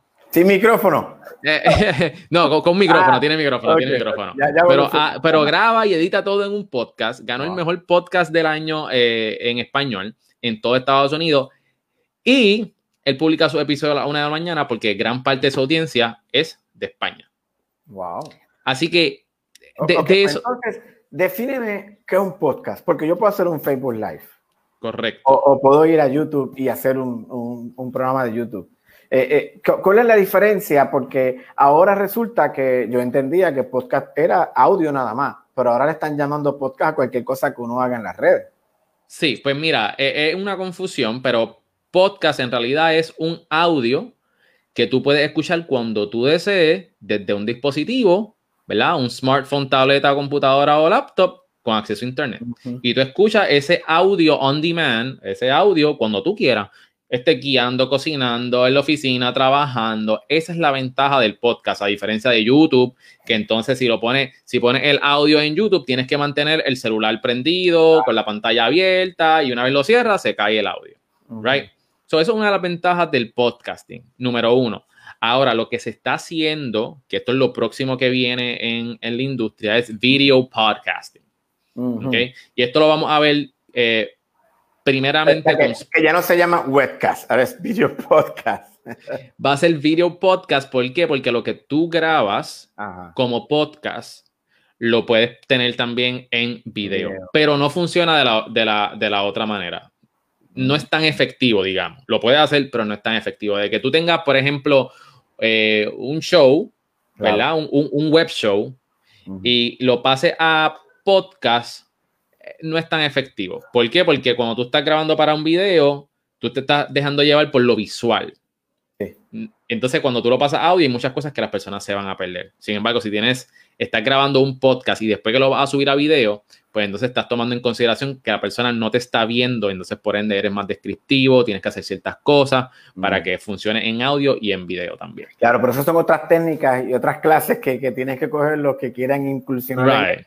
porque no es tan fácil como que ahora voy aquí a hablar por ahí para abajo, porque... Eso es así. Parece fácil, pero no lo es. Hay unas técnicas que hay que desarrollar y hay cultivarse a través del tiempo y la experiencia o, o tener la oportunidad de, de, trabajar con alguien como tú que nos resuma toda esa información y nos dirija en el, hacia lo que deseamos. Entonces, te hice una pregunta. ¿Tú crees que es oportuno meterse en esto del podcast? Porque Definitivo. si hay tanta gente... Definitivo, pero hay gente, pero el mercado hispano no está saturado. Ah. El momento de comenzar un podcast es ahora. ¿Por qué? Porque el podcasting, hay varias cualidades del podcasting que lo hacen sumamente interesante y appealing para las personas y también para emprendedores, que son con los, la mayoría con los que yo trabajo. Sí. Eh, el podcasting te va a permitir establecerte como autoridad dentro de tu industria. Uh -huh. Eso es número uno. Tú puedes demostrar tu expertise y como no está saturado y no hay tanta competencia actualmente en el mundo del podcasting, pues tú puedes sobresalir. So, ah, eso, Miguel, eso lo dices tú porque tiene una voz así de hombre, varonil, fuerte. Para nada. para nada, para nada. Y si supieras que eso es una de las cosas que mucha gente me pregunta, que si la voz o el tono de voz importa en el podcasting. ¿Qué tú, qué tú crees de eso, Joel? Cuéntame. Yo creo que lo que importa es el contenido y la manera en que lo proyectamos y lo presentamos, más That's que nada. Porque hay que That's ser right. genuino y original. Eh, podemos tener una gran voz que sea, fíjate, para grabar anuncios como dicen, pero si el contenido es una basura, a nadie le va a importar y por tanto te van a eliminar o simplemente no le van a dar clic a tu, a tu contenido, que es lo que estamos buscando, cómo llegarle a más gente. Pues así mismo, y hay gente que le va a gustar tu voz, y te va a escuchar porque le gusta tu voz y hay gente que no te va a soportar porque no aguantan tu voz. Pero lo bueno de todo esto es que hay mercado para todo el mundo. Mm. Hay mercado y como tú dices, el valor que tú ofreces es más importante que tu tono de voz. Y eso es bien importante saberlo. Y otra ventaja del podcasting y por qué debes meterte al podcasting ahora es que por lo regular las personas que escuchan podcast son más fieles, leales y tienen mayor poder adquisitivo. Así que hay ciertos factores que realmente son buenos para que las personas entren al mundo del podcasting, especialmente si tienen negocio. Es bien facilito, bien sencillo. Ahora, si usted quiere esta información, eh, visite la página de Miguel Contés. No sí. tiene acento, no tiene nada, ¿eh? Miguel Contés, o, o, la misma parte de cereal. ahí también sí. va a encontrar la información de, de lo que estamos hablando. Eh, hay oportunidades de, de, crecimiento, hay oportunidades de establecerse, pero uh -huh. hay otra pregunta que a mí me hace mucho ¿Y de qué voy a hablar? Ah, caramba, si te digo lo que vas a hablar. Exacto. So, una, una de las preguntas que yo siempre le hago a las personas, viene donde mí, Miguel, quiero que me ayude a hacer un podcast. Uh -huh. Lo primero que le pregunto, ¿por qué quieres hacer un podcast? Uh -huh. Y es, ah, bien ¿Me escuchan?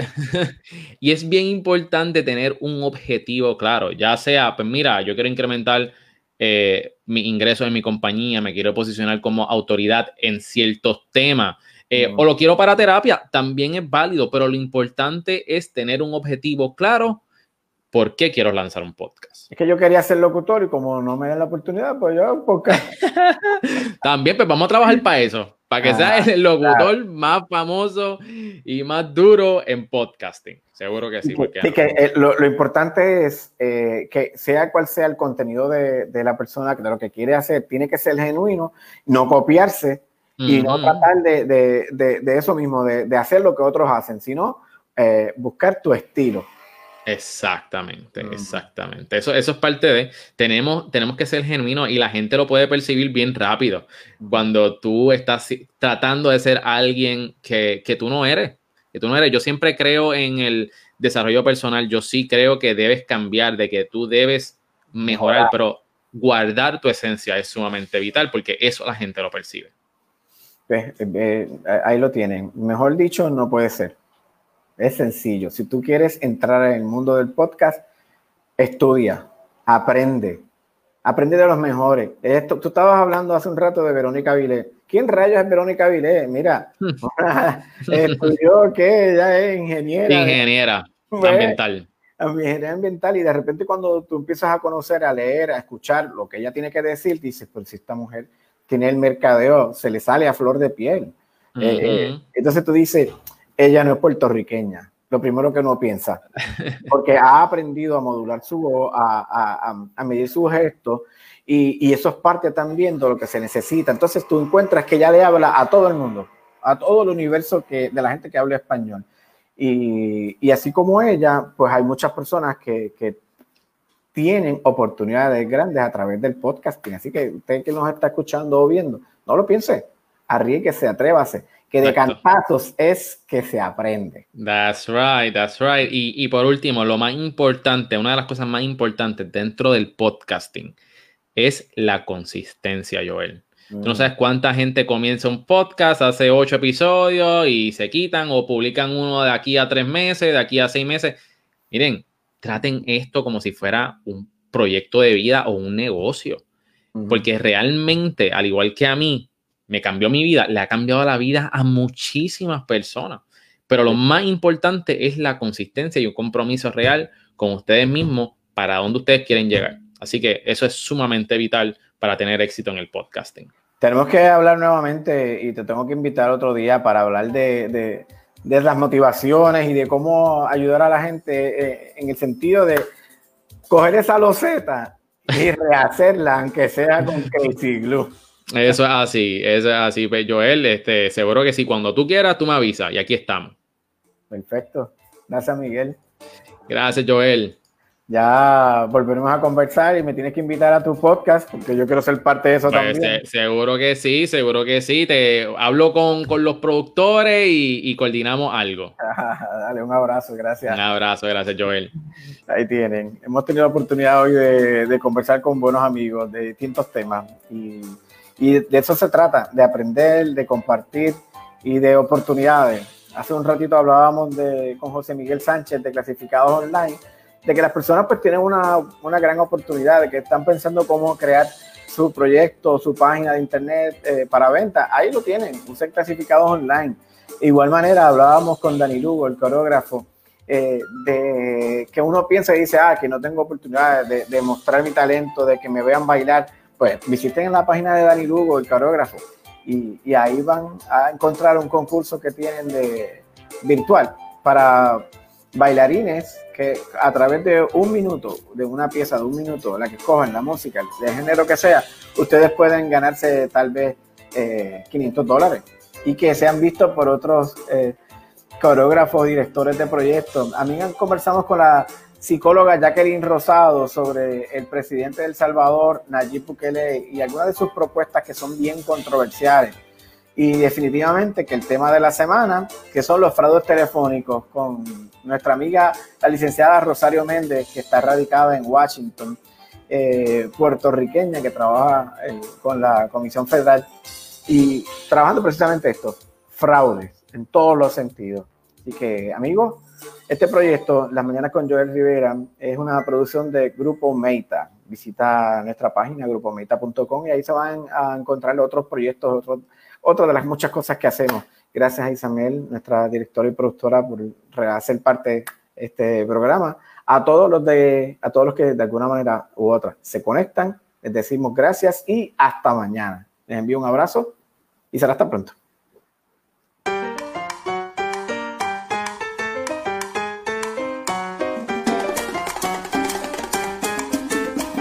Las Mañanas con Joel Rivera son una producción de Isabel Hernández para Grupo Meta. El programa que le echa ganas a tu vida, con humor, con mucha información. Las Mañanas con Joel Rivera por el 1140 AM.